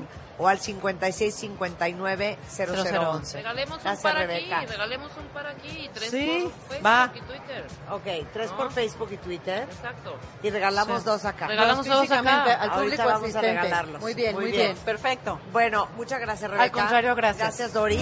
Gracias, Gracias a Guadalajara, por recibirnos Los am- bonito en la am- Feria Internacional Los am- am-. Nos vamos de regreso a la Ciudad de México mañana transmitiendo en vivo desde el estudio A de W Radio. Y no se vayan ustedes porque viene eh, Carlos todo el equipo de Así las Cosas, emisión de la tarde. Después del corte con todo lo que ha pasado en México y en el mundo el resto del día. Y por supuesto más desde la FIL, solo en W Radio.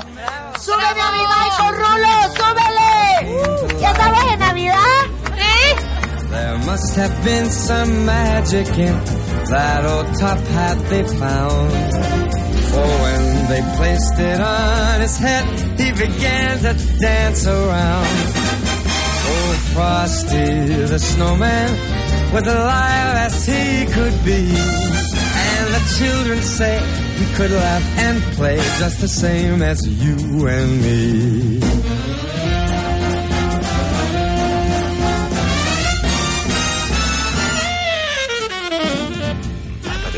Solo por W Radio 96.9 en vivo.